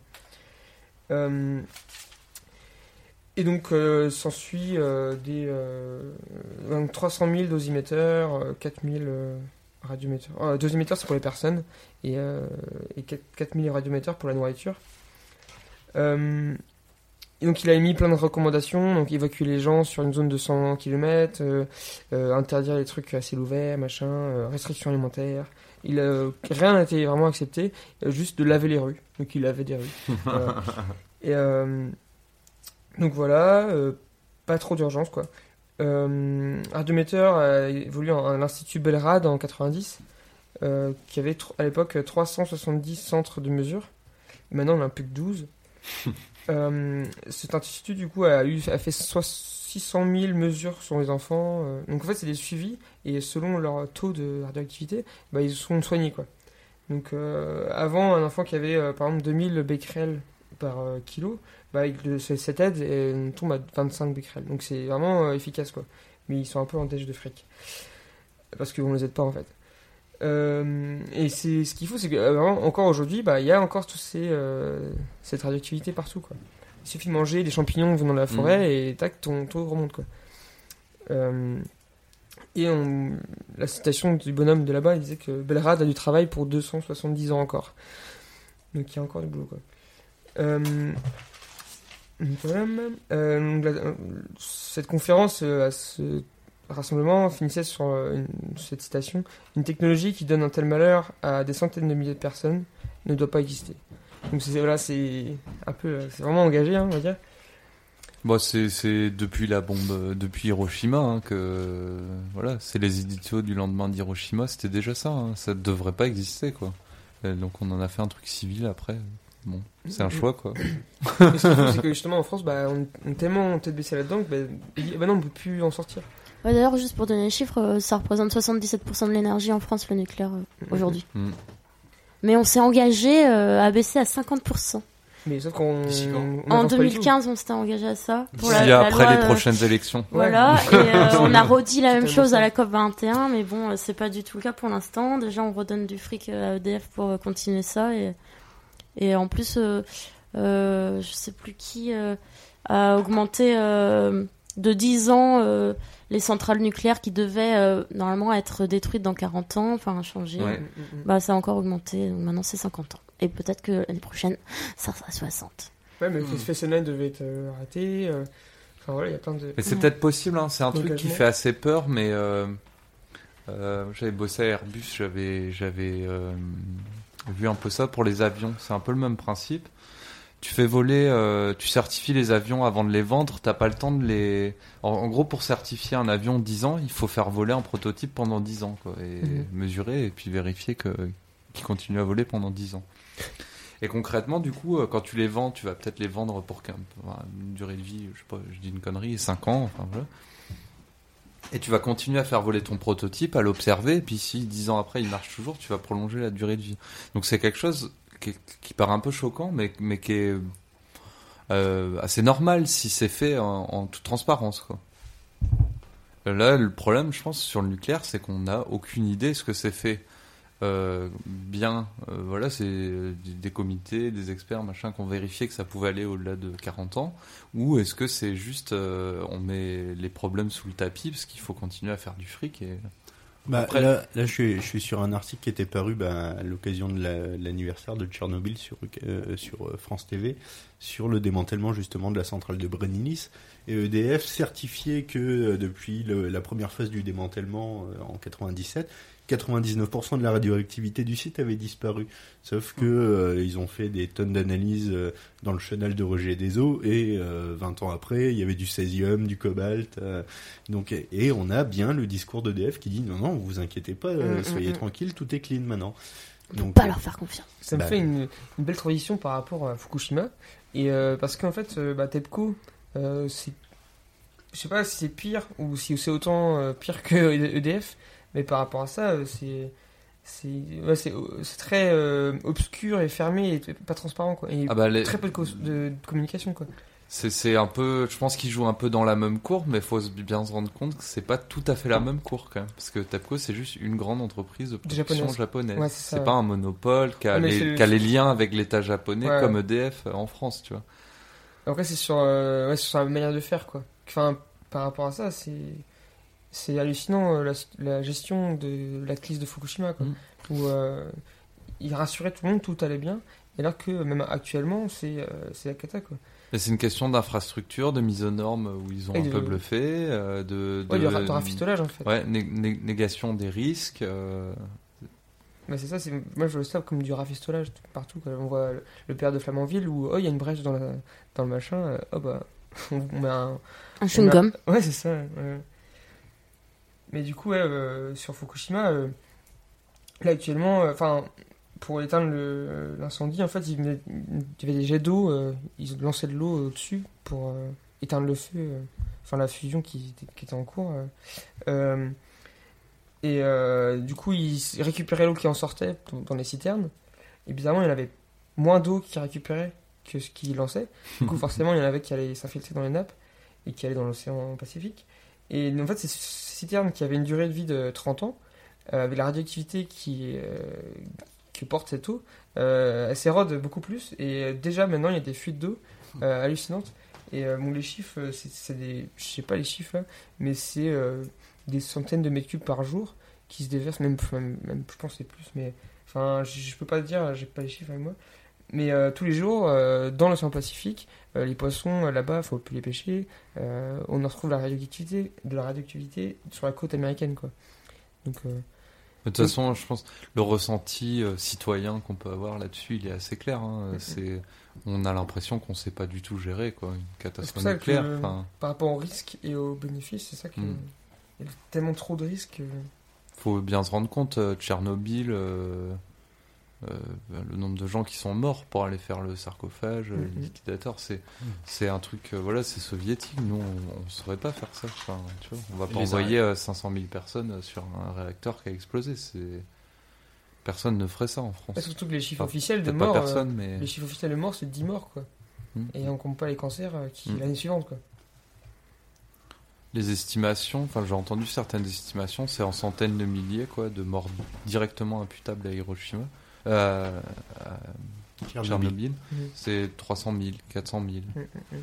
Et, mais le, le vrai bilan, il n'est pas là. hein. Il est dans les générations euh, futures Ouais. des, 7, des 7 millions de gens qui ont, été, euh, qui ont été affectés par les retombées sur leurs enfants, leurs petits-enfants. Parce que on a, il commence à y avoir pas mal d'études sur le, la, le- la transmission des défauts génétiques, par exemple, euh, de génération en génération, des défauts génétiques dus euh, à, des, mo- à la radioactivité. Et euh, bah voilà, les études maintenant elles sont assez claires. hein. Elles disent Mhm. qu'il y a certains défauts qui se transmettent euh, aux enfants. Et donc c'est des générations de gens affectés par ça. Et puis c'est pas très marrant quoi, c'est des cancers à 30 ans. Même, même plus jeune, il y a des. bah, justement, dans la zone affectée. euh, Mm. Il y a les, les enfants des cancers de la thyroïde, enfin C'est On est dans le lol là encore. Ah oui, Ah, là, on est à fond dedans, là. On va peut-être se faire une petite... euh, L'élève Bastien lève la main. Ah, Ouais, euh, non, je voulais, je voulais ajouter parce que tu disais, voilà, s'il y avait une explosion de centrale, on ne trouverait jamais personne pour euh, aller, euh, voilà, construire le sarcophage autour, enfin le. Et donc, ouais, ça me faisait penser du coup à un, un documentaire que j'ai re- revu la semaine dernière, euh, avant cette émission-là, du coup, qui s'appelle euh, euh, Rien à signaler, rien à signaler, enfin nucléaire, rien à signaler. Je, je suis pas sûr du nom du réalisateur, donc je vais pas dire pour pas dire de conneries. Et voilà où du coup c'est c'est donc c'est sur le nucléaire, mais euh, plus spécifiquement sur le les travailleurs du nucléaire, donc les, les gens qui travaillent là-dedans. Voilà, ça c'est eux qui sont au cœur de, de ce système de libéralisation et de dérégularisation du marché qui a des conséquences sur leur, euh, du coup, sur leurs conditions de travail. Euh, voilà, et du coup, c'est aussi ben, voilà, l'occasion de voir qu'il y a des gens qui, qui travaillent là-dedans. Euh, et que et voilà qui ben leur quotidien c'est qu'ils ont un, un dosimètre euh, pour pour mesurer combien ils se prennent de radiation quand ils vont euh, certains vont dans le cœur du réacteur pour changer une je, je me rappelle plus bien les opérations de maintenance mais il, y a des, des opérations à faire dans le cœur du réacteur et ils doivent pas passer plus de 20 secondes dans cette pièce là donc euh, c'est très rapide euh, voilà, et donc ces gens-là, ils ont un, un- nombre de radiations qui peuvent. euh, de millisievents qu'ils peuvent avoir par an. Je crois que c'est 20 par an maximum. Et donc. euh, voilà, enfin. Donc il y a des gens qui, pour qui c'est le quotidien, en tout cas, de, Mm. de faire euh, ce, ce travail-là. Ouais. C'est le quotidien qui a été raconté dans euh, Grand Central, le, le film Grand Central. Grand Central. Enfin, je Je pense que pas. je sais pas si tu, l'avais vu. euh, Celui-là, je connais pas. non. Avec Tahar Rahim et la délicieuse Léa Seydoux. C'est quoi ce Euh, sexisme Ah. euh, Genre, ta rami, il est pas, il est pas délicieux Euh, si, si, enfin, si tu veux, euh, après chacun son trip. quoi. je, je juge Non, pas, non. mais je fais pas la précision pour ta reine. Et ouais, beau gosse quoi. Euh, C'était leur quotidien qui était raconté et effectivement, c'est pas des trucs enviables, mais qui vont avec le nucléaire. Et ben concrètement, voilà, c'est euh, des gens, euh, beaucoup de gens issus d'immigration qui ont absolument besoin d'un travail, euh, qui le font en France. hein. Comment pas- il s'appelle le film, tu Le film il s'appelle Grand Central, Grand, Grand Central, je, je sais pas. Avec l'accent du sud Grand Central. Grand Central. Grand Central. Juste Et euh, euh, celui, que- celui que tu disais s'appelle euh, RAS euh, Nucléaire Rien à signaler. Ouais. Le réalisateur euh, Alain Halleux. Euh, juste Gwen parlait de la du coup de, de la technologie qui n'est pas apparemment pas si compliquée euh, que ça. Enfin, je le, Oui, enfin, non, moi, non, c'est mais une je le, blague, mais je le blague. mets, je suis d'accord avec toi. Enfin, euh, dans dans le principe euh, de, enfin, une casserole qui bout, qui est, enfin, qui bout, euh, ré- réussir à réguler son son taux d'ébullition, euh, ça devrait pas être si compliqué. Euh, mais Ah, justement, si, si, enfin, ça l'est, mais c'est pas un truc, ouais. ouais. Justement, c'est leur recherche, où est-ce qu'elle est mise euh, Parce que dans, dans un esprit de démantèlement des, des centrales, euh, faut bien savoir que si on veut arrêter des centrales, il va falloir continuer à les refroidir en fait. Il va falloir continuer à les refroidir encore et toujours pendant encore de très nombreuses années. Et euh, voilà, est-ce que est-ce que leur recherche est orientée vers ça, ou alors est-ce que leur recherche est euh, orientée vers euh, vers euh, produire encore et toujours plus avec une centrale? C'est ça en fait. Quelle, quelle politique est menée en haut euh, là-dessus Euh, Voilà, ce serait bon de savoir où vont les investissements, si c'est sur, euh, s'ils réfléchissent à comment refroidir ces ces, ces choses-là. Enfin, Ah, du- C'est le BZF, la thune. c'est- Comment rentabiliser Voilà, à mort rentabiliser une encore centrale, plus. quoi. quoi. et ça doit pas être très rentable de la refroidir euh, en, permanence. Enfin, parce que ouais, enfin. Pareil, Ouais, quand, on, quand tu quand, vois on, justement quand que- on baisse les, enfin, quand on baisse la, la production d'une centrale, il faut savoir que, enfin, faut savoir. J'imagine bien que ils doivent- à côté ils doivent la refroidir. Ils doivent la refroidir et ça, ça apporte des coûts, des surcoûts, Ouais. des machins qui font répercuter quelque part à un moment donné. De toute façon, Ouais, mais je Sur le consommateur. qu'on sait pas. Enfin voilà, c'est Mm. la conclusion. euh. On n'a aucune idée ni des coûts ni des dangers. LOL Euh, On va peut-être faire une Alors, petite- ça vous inquiète pas un petit peu quand même? Alors, alors les enfants, est-ce que vous avez peur? Fuyez la France. On fait une petite pause euh, musicale. Oui, on monsieur. revient pour la dernière partie de l'émission. Euh, on va parler de d'éthique, euh, d'éthique d'EDF, de TAC. On va essayer de chercher un nouveau slogan à EDF. Ah oui, c'est vrai, il y avait euh, Et voilà, on fera un petit bilan de l'année scolaire comme on fait d'habitude. Restez, restez, c'est la partie drôle.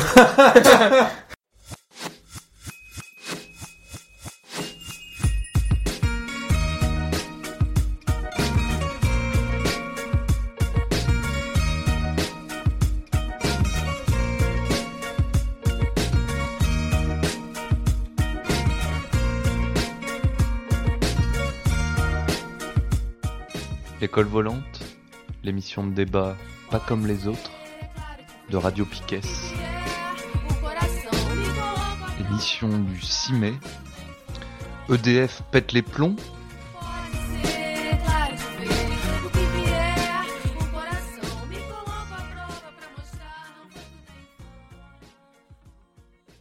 Et voilà, on est de retour dans l'école volante. Je suis toujours du bois, on est toujours avec les élèves Alex, Gwen, William, Bastien, Bigouille euh, nous a rejoint derrière un des micros et Adèle est en train de Périr. faire le public, en train de périr dans un canapé. Dans cette, euh, bon, on s'approche de la fin de l'émission. On va, on va essayer de parler un peu éthique, mais bon, on s'est rendu compte quand même pendant la pause que c'était très très badant quoi, ce qu'on racontait. Alors, parlons de l'éthique. de- non, bon, on va, on va la faire vite. On va. euh, EDF, ça reste quand même électri- électricité de France. Alors, je vais peut-être pas vous parler de tous les problèmes d'éthique, mais euh, je, vais, vous- je vais vous en prendre un. Et euh, bon, après, on passera à la chronique foot de l'élève Alex. Ça Euh, fait bizarre, hein, dit comme ça. Hmm. Donc voilà, je vais vous prendre un des exemples qui, qui montre que EDF est passé d'un service public fait pour euh, donner l'électricité en France aux gens, aux entreprises françaises, Et un des effets du passage vers un modèle de multinationale euh, classique comme euh, Exxon, Total, voilà, avec les agissements que ça implique uniquement pour le profit. Un, de ces exemples-là, on peut le trouver dans le film Je lutte donc je suis. C'est pas la première fois qu'on parle de ce documentaire. C'est un, documentaire de Yanis Youluntas. Et euh, je crois que c'est la, le premier tableau quoi, de ce documentaire parle de la Crète. En Crète, euh, EDF a été euh, mandaté, je connais pas les détails, mais au niveau européen pour s'occuper de l'électricité en Crète, produire de l'électricité en Crète. Et ils se sont dit, bah, en Crète, on est bien pour faire de l'éolien. Forcément, il suffit de mettre des euh, quelques éoliennes en haut, Sur des, en haut des crêtes, de la crête.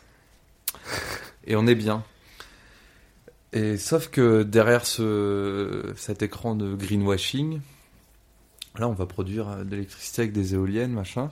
Bah, EDF arrive et, pro- et vient produire six fois plus d'électricité qu'il n'en faut pour la crête. Et euh, bah, clairement arrive comme dans un pays du, du tiers-monde, quoi. Euh, donc euh, concrètement, comment ça se traduit ce grand plan électricité pour la crête Euh, Pour résumer, on rase, on rase les sommets des collines euh, parce que c'est plus simple pour installer les, éoliennes.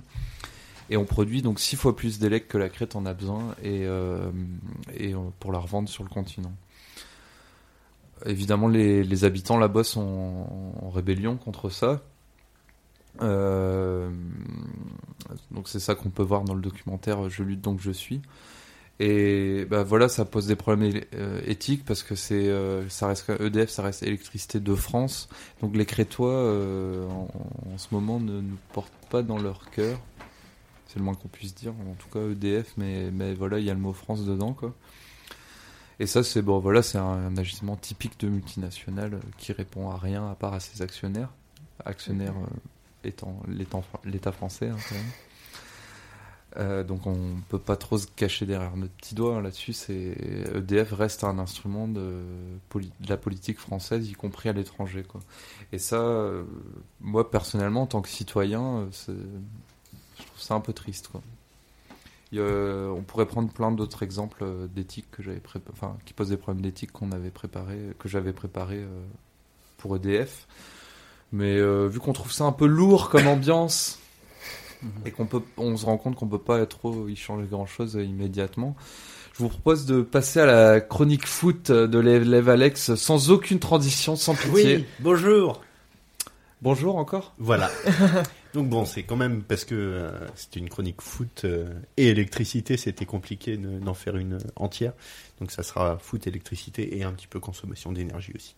Euh, donc mm, je constate avec euh, tristesse que les auditeurs n'ont une nouvelle fois, une nouvelle fois pas été entendus, euh, puisque les sondages qui avaient été réalisés au- à la création de Radio Piquet euh, demandaient au public euh, qu'est-ce que vous voulez entendre sur une radio libre et impertinente, et le public avait répondu, enfin une certaine euh, partie du public avait répondu on veut que ça parle de foot. Du foot. Et donc, du euh, au bout de quasiment deux heures d'émission, on n'a toujours pas parlé de foot, donc le contrat n'est absolument pas respecté. C'est encore moi qui vais devoir m'y coller. Euh, donc le football, c'est pas forcément, c'est pas seulement des heures de bonheur fou ou d'ennui total dans les tribunes de Francis Leblé, où on fait pas les choses à moitié. Euh, c'est aussi une jolie pelouse entretenue à coups de dizaines de litres d'eau, d'engrais, de pesticides, le tout sous des projecteurs surpuissants et dans un stade gourmand en énergie. Euh, quand on fait l'addition, une rencontre de première division anglaise produit pas moins de 820 tonnes de gaz carbonique. Euh, lorsque, lorsque Valenciennes euh, évoluait en Ligue 1, pas moins de 2 tonnes de déchets étaient collectés après chaque rencontre. Et pour entretenir les 30 000 terrains de football français, pas moins de 100 millions de mètres cubes d'eau sont utilisés, autant que la consommation de 2 millions de Français en un an. Des chiffres plutôt sympas. Donc qu'en disent les acteurs du foot lorsqu'on lui a demandé son opinion sur l'installation de panneaux photovoltaïques dans le stade de son voisin stéphanois?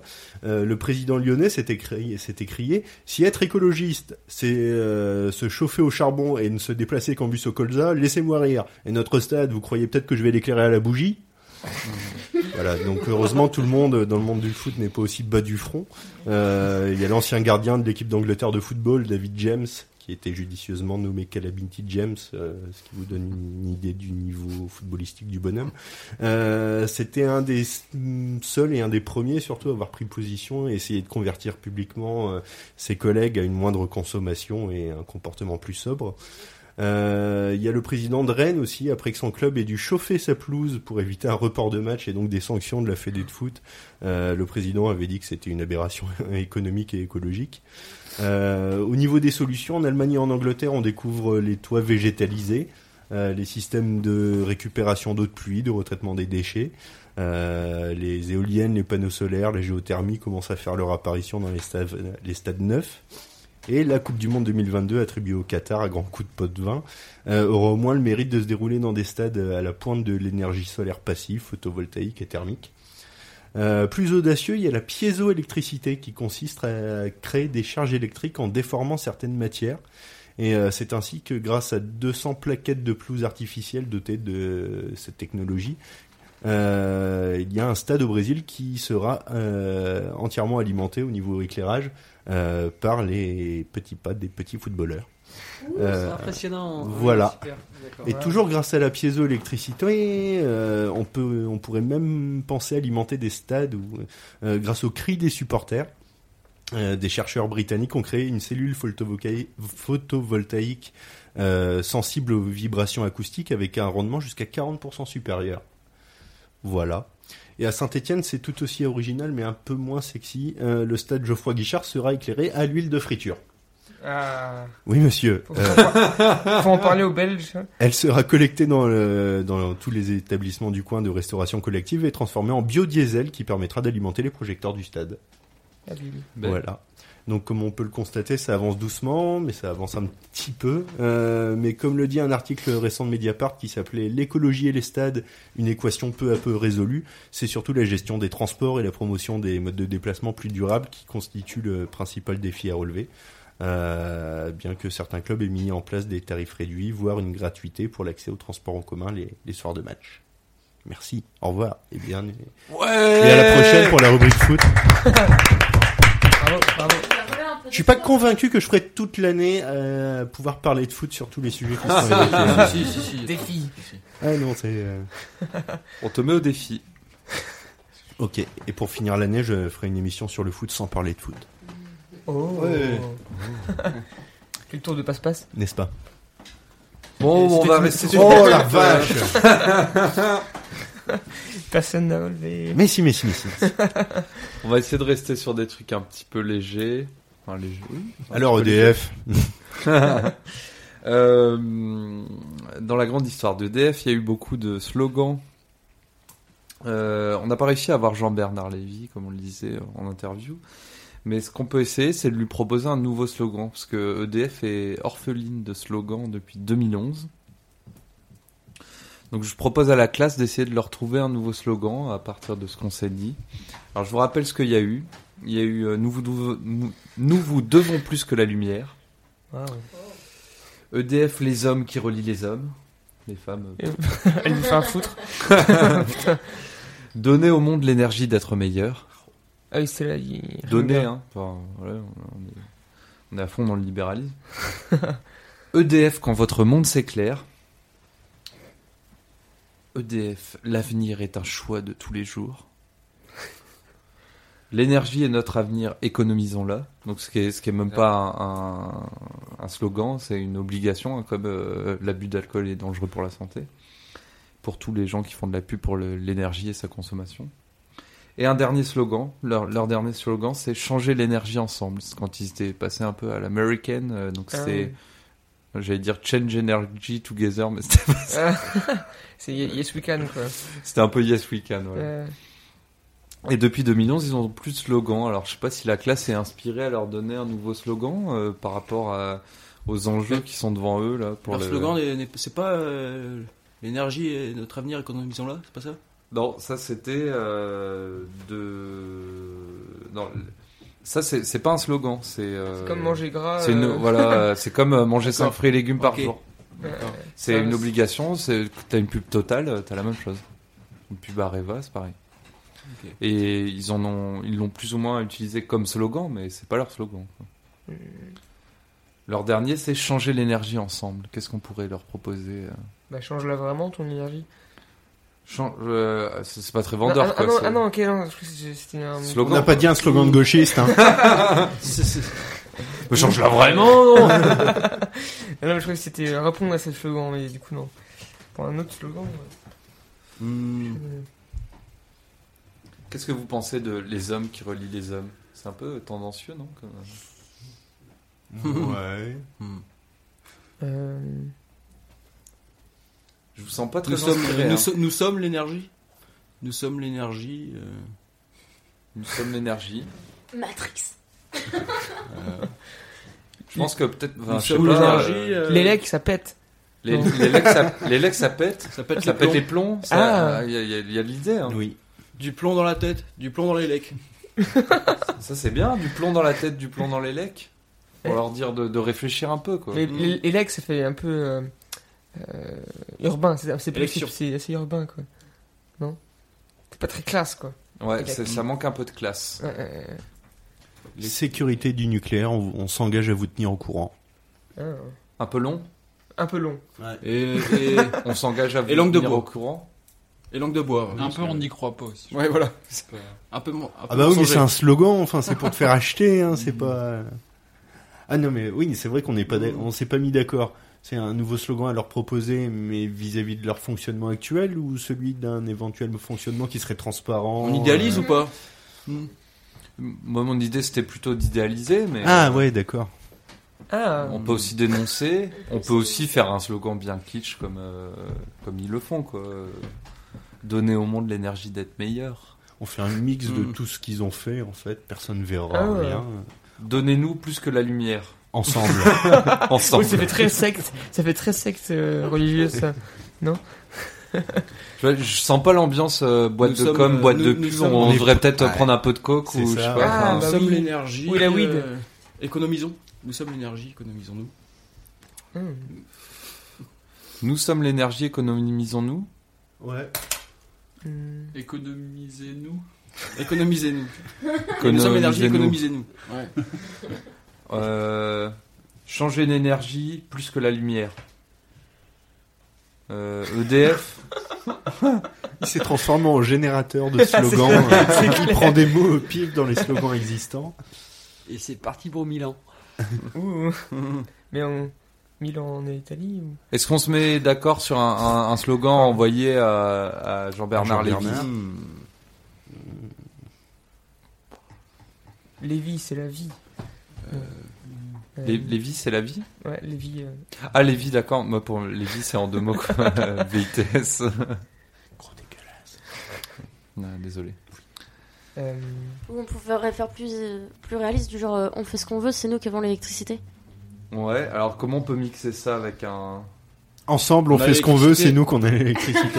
non, faut toujours mettre ensemble dans les slogans. Ouais, ensemble, c'est bien, je suis Ouais. On a l'électricité, on la garde. Oh Pas mal. On a l'énergie, on la garde. L'énergie vient de nous. L'énergie vient du peuple. Non, l'énergie vient de nous, c'est nous qu'on la garde. Mm. C'est comme ça. C'est nous qui l'avons, donc salut. C'est- non, mais faut qu'ils nous la vendent quand même. Ah, Voilà, mais c'est ça. oui. Parce que nous, nous, on a de l'énergie.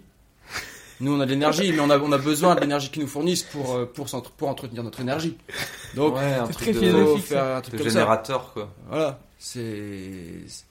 faut boucler la boucle, quoi. Faut... Assez de se nourrir uniquement de pâtes et de riz, et oui aux grosses batteries. Voilà. c'est un, un peu long tout ça.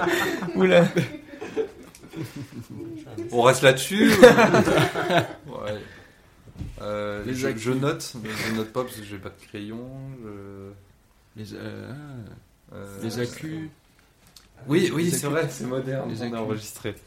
On, on proposera ça alors à Jean-Bernard et puis. euh, C'est ça. Bah, on lui enverra de toute façon euh, toute l'émission qui puisse. euh, Ras le cul des accus. Euh... Ras le cul des accus, nos acquis euh, sont, sont Ils ainsi. sont pourris.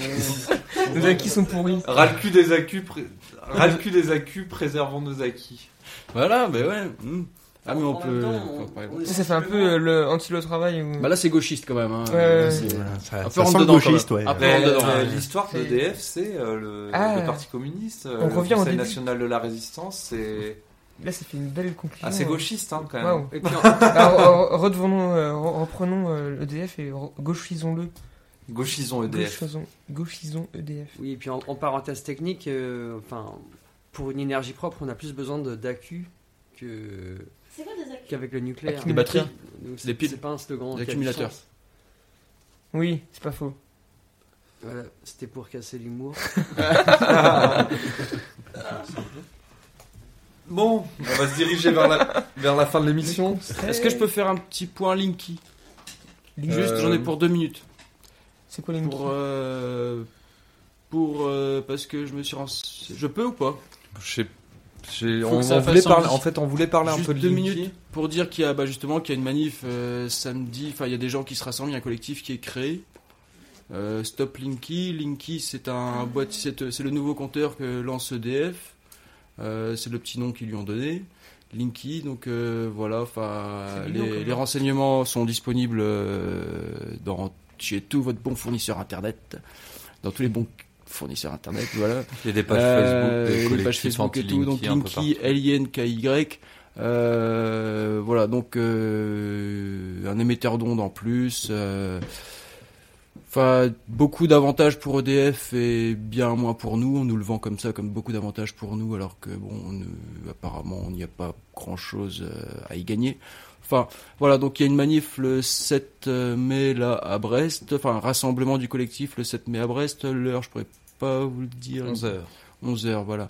Euh, donc avec le collectif Stop Linky Finistère, devant la euh, devant la mairie à Liberté.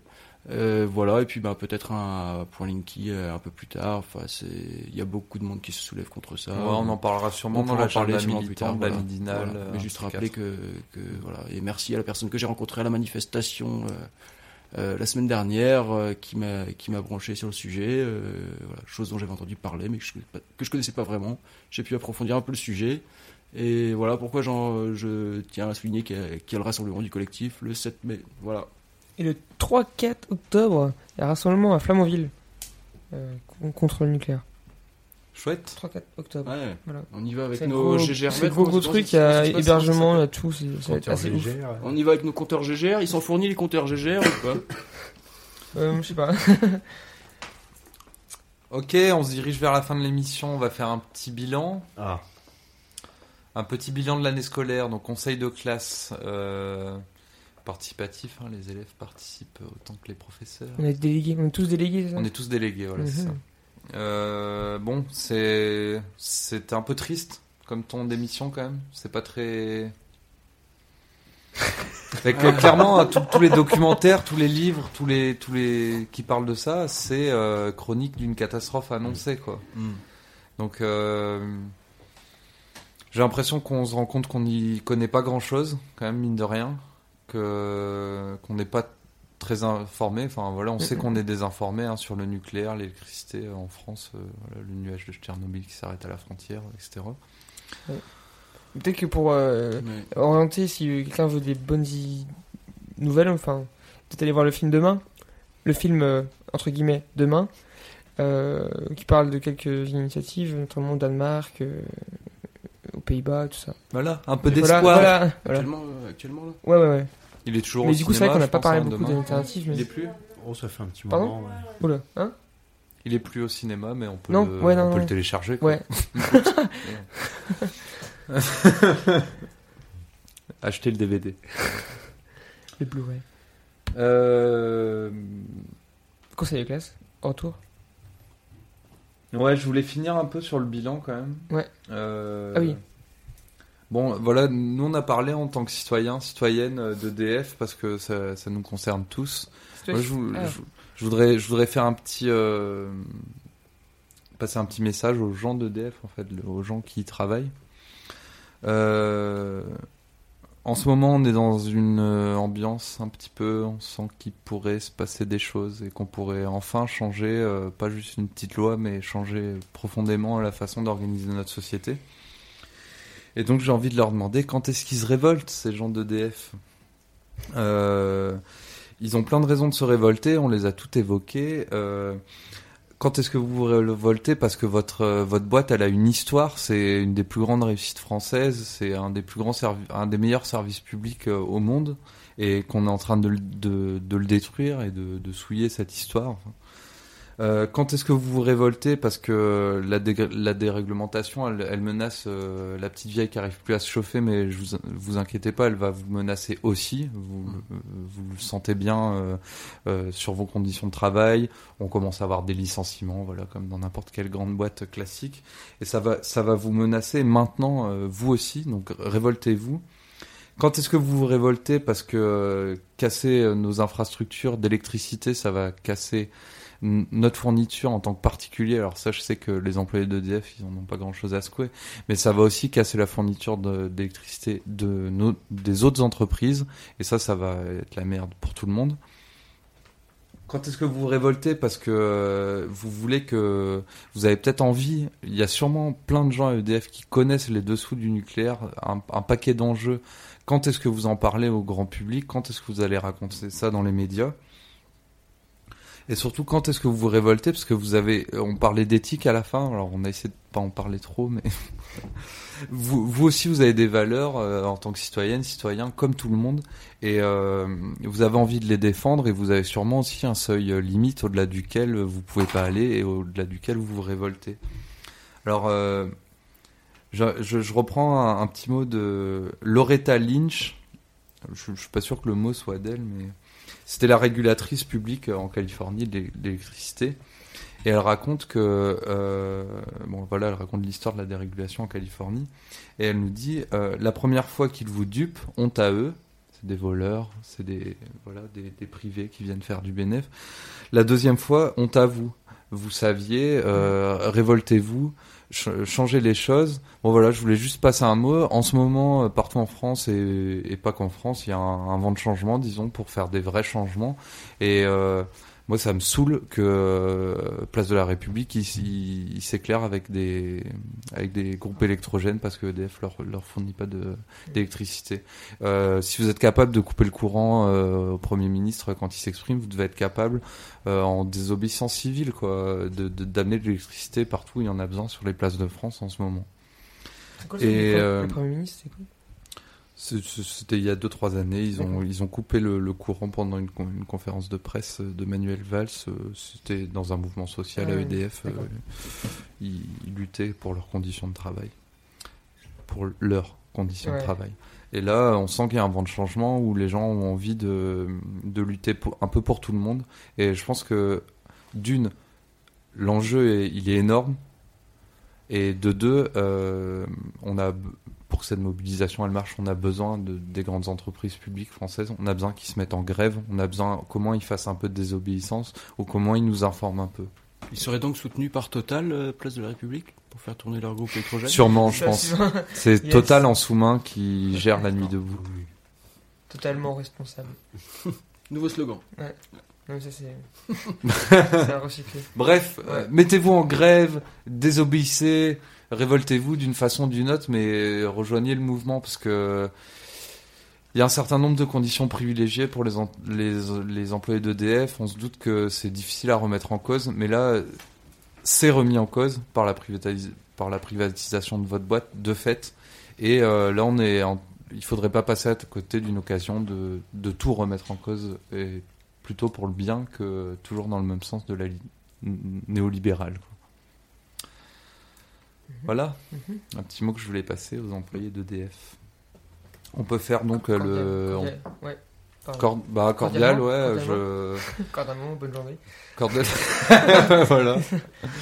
Euh, alors, conseil de classe, euh, élève Alex, euh, appliqué, toujours. Ah. Belle chronique. Ah bah c'est bien aimable à vous. J'espère que tu continueras à, à causer de foot. Euh, Bah, tu oui. y arriveras. Si je- oui, voilà, c'est c'est un défi.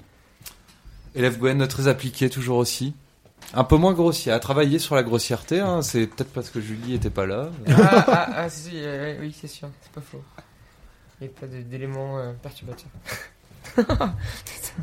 Euh, élève Quand William, euh, bienvenue, euh, enfin, belle première école volante, Merci. bien appliquée aussi. Merci. J'aime pas trop les compliments. mais Ah, Ouais, je nul, nul. Nul. Ça te va mieux? C'était nul. C'était Nul. pourri. Voilà. Attra- euh, peut mieux faire. Je, préf- je préfère, je reviendrai alors. Élève Bastien, euh, super chouette aussi pour cette première euh, participation. On, on te reverra dans la Et- classe. Et ben, ouais, à l'occasion, avec plaisir, si j'ai la chance d'être invité encore. On, euh, on essaiera de parler d'un sujet peut-être un petit peu plus drôle la Oui. prochaine fois. Ouais. Oh. Euh, on a quelques sujets sous le Parce manteau. Le gaz de schiste. Ah, Il n'y a pas de sujet drôle en fait. Non, non, non. C'est pas ça. Élève bigouille, euh, assez discret, assez discret, t'es arrivé en cours d'année, euh, c'est bien intégré. Oui, en effet. Ouais. Bah, J'aurai le plaisir de revenir une prochaine fois. Voilà, dès le début, euh, très bien. Par contre, je voudrais juste noter qu'il a toujours pas compris qu'il faut parler devant le micro. Oui, Mais le, ca- Il- mais il le est casque lui va très bien. La discrétion, je la- je l'endasse jusqu'au bout. Il est tellement calé dans le canapé que. élève Adèle, euh, euh, belle présence en pro- au premier trimestre. C'est un peu à rapprocher du radiateur au deuxième et au troisième trimestre. Ça s'est ressenti Ouais. sur ses résultats scolaires, hein, euh, Ouais, ouais, évidemment. J'ai l'impression d'avoir déjà entendu l'année dernière un truc Mm. comme ça. Bah au moins, au moins cette fois-ci, ta Ah. mère ne t'a pas extrait de, de, le- la classe, du, Du système, scolaire. C'est la fatigue cette fois. Euh, voilà, une petite, un petit bulletin scolaire pour le l'instit. L'instit, euh, hmm, Moi j'ai Je- toujours. Je dirais merdique. Merde. Comme, comme d'hab. Non, très informé. Personnellement, j'ai toujours fonctionné euh, au prof. Je me rappelle de il y a longtemps mes cours. Non, je rigole. Non, j'ai toujours fonctionné au professeur. euh, donc euh, j'ai été bon en maths quand j'avais un bon prof de maths. euh, et voilà, en histoire c'était pareil. C'était bon en énergie du coup. Euh, maintenant, on verra si je suis bon en radio. Enfin, on, Ah. on verra à l'avenir. Voilà. Chouette. Notre élève. euh, Non, mais su- sujet technique, mais, euh, mais tu l'avais bien potassé. Ah, c'est vraiment, vraiment. euh, Félicitations. ça nous, ça nous passe complètement au-dessus de la tête, quoi. Je pense qu'on est, ouais, je pense qu'on n'est pas au courant. Enfin, on s'en rend, on s'en rend compte autour là que qu'on a plus de Ouais. questionnements que de réponses en fait. Ouais, Enfin, ouais, ouais. Ah oui, c'est dingue c'est hein, pour un truc qu'on paye tous les mois, qui, qui, Mm. qui, tu vois, si ça augmente de 50% notre facture, il y a plein de gens qui sont dans, la, dans une mer de noir, euh, et on y connaît, on connaît pas les enjeux, quoi. Bah pour le coup là, en tout cas, moi tu m'as amené vachement d'infos que j'avais pas. Pareil. Pour ouais, ça, c'est euh, ça, bon prof. un, un peu, quoi. Mais ce serait bien que, voilà, euh, Il faudrait aller tous, TF1 le euh, fasse un peu une fois de temps en temps, quoi. faudrait tous aller chez Narcop Avec ses moyens. d'un coup. Et puis voilà. Pardon. Faudrait tous Ouais. aller chez Narcop et mais après s'il y a un petit coût euh, un peu plus cher chez Narcop, mais c'est un peu un acte politique quoi du coup. euh. Et puis le coût, enfin le, le surcoût est en train de se réduire Bah oui, au fur et à mesure des ça. augmentations d'EDF. Donc au bout d'un moment, il y aura plus vraiment de d'arguments en faveur d'EDF quoi. Voilà pour le pour le on a fini par conseil une de note d'espoir. Oui, Voilà, on a dit qu'on allait tous passer chez Enercop. Bon voilà, alors que On fait une révolution. c'est pas si euh, déprimant que ça au final. On fait de gros efforts pour essayer de pas être déprimés. Allez, hein, on va Allez. trouver un truc là. On va tous aller danser après. On va tous aller guincher. C'est ça. Euh, pour aller plus loin, les cahiers de vacances. euh, alors il y a, y a- moi c'est beaucoup de documentaires. Vous pouvez commencer peut-être par la page Wikipédia de d'EDF où il y a beaucoup beaucoup des infos qu'on a pris là. euh, ça donne euh, bah, comme toujours une bonne euh, une bonne vision hein, de- d'ensemble au moins du problème. Il y a la tribune de Delphine Bateau sur les sur les euh, centrales hydroélectriques qui s'appelle qui s'appelle, elle a sûrement un nom en tout cas. La centrale E électrique? Ok. Euh, pop, pop, je sais plus où elle est. Retrouver Delphine Bateau, c'était dans les échos. Euh, Ah. L'énergie électrique française n'est pas à vendre. Tapez ça dans Google, ça devrait être à peu près ça. Les autres euh, documentaires, il y a toujours euh, Je lutte donc je suis euh, dans sa première partie pour entendre parler de la crête et de ce que DF fait là-bas. Il y a euh, euh, EDF Les Apprentis Sorciers, donc le documentaire de 2006. Un peu, ça commence à faire un peu old school, mais il, est vraiment bien. Il reprend un peu l'histoire et il vous donne euh, beaucoup des, exemples de ce que donne la déréglementation. Et le, documentaire euh, principal sur lequel je me suis basé, c'est Électricité, le prix de la facture, que vous retrouvez sur Arte, sur le site d'Arte, sur le net. Sur le- les impacts de la déréglementation en Europe et donc euh, ce qui arrive chez nous, parce que chez nous ça arrive quelques années après du fait du monopole d'EDF, mais bon voilà, là c'est pas une note d'espoir encore. Euh, voilà pour les cahiers de vacances, on va vous laisser. Euh, J'espère qu'on vous a pas trop déprimé, mais qu'on vous a au moins donné un peu envie de vous renseigner, ou au moins qu'on s'est rendu compte qu'on n'en connaît pas assez là-dessus. C'est ça. non, non, non, on peut pas s'arrêter comme ça. ouais, c'est- enfin, on est désolé là, c'est c'est vraiment le bad quoi. Ouais. Mais bon. Ah, mais Est-ce que quelqu'un a une blague Adèle, t'as peut-être une Ah bah petite oui, blague? voilà, Tu finis par une blague, s'il te en, plaît. en lien avec l'électricité? Alors, euh, oui. Ah, Euh, c'est pas ma la- meilleure, c'est pas ma meilleure. laissez-la se réveiller. Donc c'est... euh, c'est... Non, en fait, j'ai honte de la faire. non, non, non, faut pas. Non, ah bah non, non, Ouais. on, on s'était mis d'accord, aucune honte. Ok. Alors, euh, c'est euh, c'est un couple, c'est un mec, euh, il rentre chez lui le soir, euh, après une dure journée de travail. Et là, il y a sa femme qui arrive vers lui et qui fait euh, Chérie, chérie, euh... euh, Pardon, en fait, je me sens ridicule. Bon, Chérie, ch- chérie, chérie, en fait, euh, euh, tu pourras pas regarder, euh, il y a une ampoule qui a grillé dans, dans le couloir, euh, du coup, j'y vois plus rien. euh, Est-ce que tu pourrais pas euh, regarder? Je sais pas du tout comment faut faire. Du coup, le, chéri fait waouh, waouh, waouh, waouh. Ok, là, je rentre tout juste du travail. Moi, je bosse, te plaît. Euh, j'ai autre chose à faire que quand je rentre m'occuper euh, de ton ampoule là. Euh, je suis pas électricien. Tout ce que j'ai envie, c'est une bonne bière et me mettre devant la télé pour regarder le foot. Et là, ça c'était une petite dédicace à Alex. Normalement, il y a pas dans la blague. Et après, du coup, du coup, bon bah, c'est ce qu'il fait. Et euh, le lendemain, il rentre. euh, et là, il y a sa femme qui vient vers lui et qui dit euh, Chérie, chérie, euh, il y a le lave-vaisselle qui est cassé. euh, Est-ce que tu peux regarder, s'il te plaît? Je sais pas du tout qu'est-ce qu'il faut faire. Et donc, il y a le, le mari qui dit Wow, wow, wow, c'est bon là, euh, tu m'agresses dès que j'arrive, euh, c'est bon, euh, tu feras la vaisselle, c'est pas très grave. Et puis, de toute façon, je suis pas plombier, je sais pas, pas tout ça. Quoi. Du coup, le lendemain, il rentre et là, il y a de la lumière dans le couloir et le lave-vaisselle est en marche. Du coup, il dit à sa femme, bah alors c'est bon, t'as appelé l'électricien? Et le plombier. non non, normalement t'as appelé le plombier, mais là j'ai changé pour pour EDF. Voilà. Ok. T'as appelé l'électricien et du coup euh, la femme elle dit ah ouais euh, super, il a tout réparé, euh, c'est nickel, c'est vraiment c'est vraiment top. Il dit ah bah j'espère que c'était pas trop cher au moins. Hein. Et du coup la femme elle dit ah bah tu vas rire au moment de payer. Euh, il m'a dit euh, bah soit vous me payez, euh, euh, vous me faites un gâteau, euh, soit vous me payez en nature. Et du coup, le mari, il rigole trop. Il Pff, mais, mais quel guignol T'as fait quoi comme gâteau? Ah bah, je suis pas pâtissière. hein.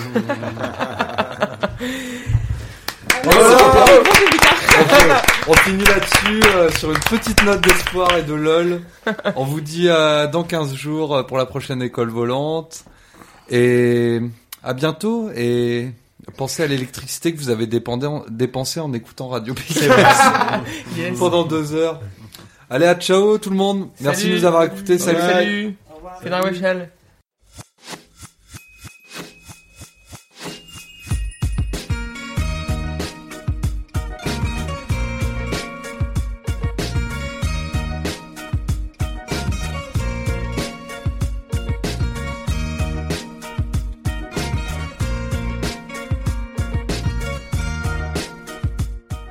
L'école volante, l'émission de débat pas comme les autres, de Radio Piquet. Émission du 6 mai. EDF pète les plombs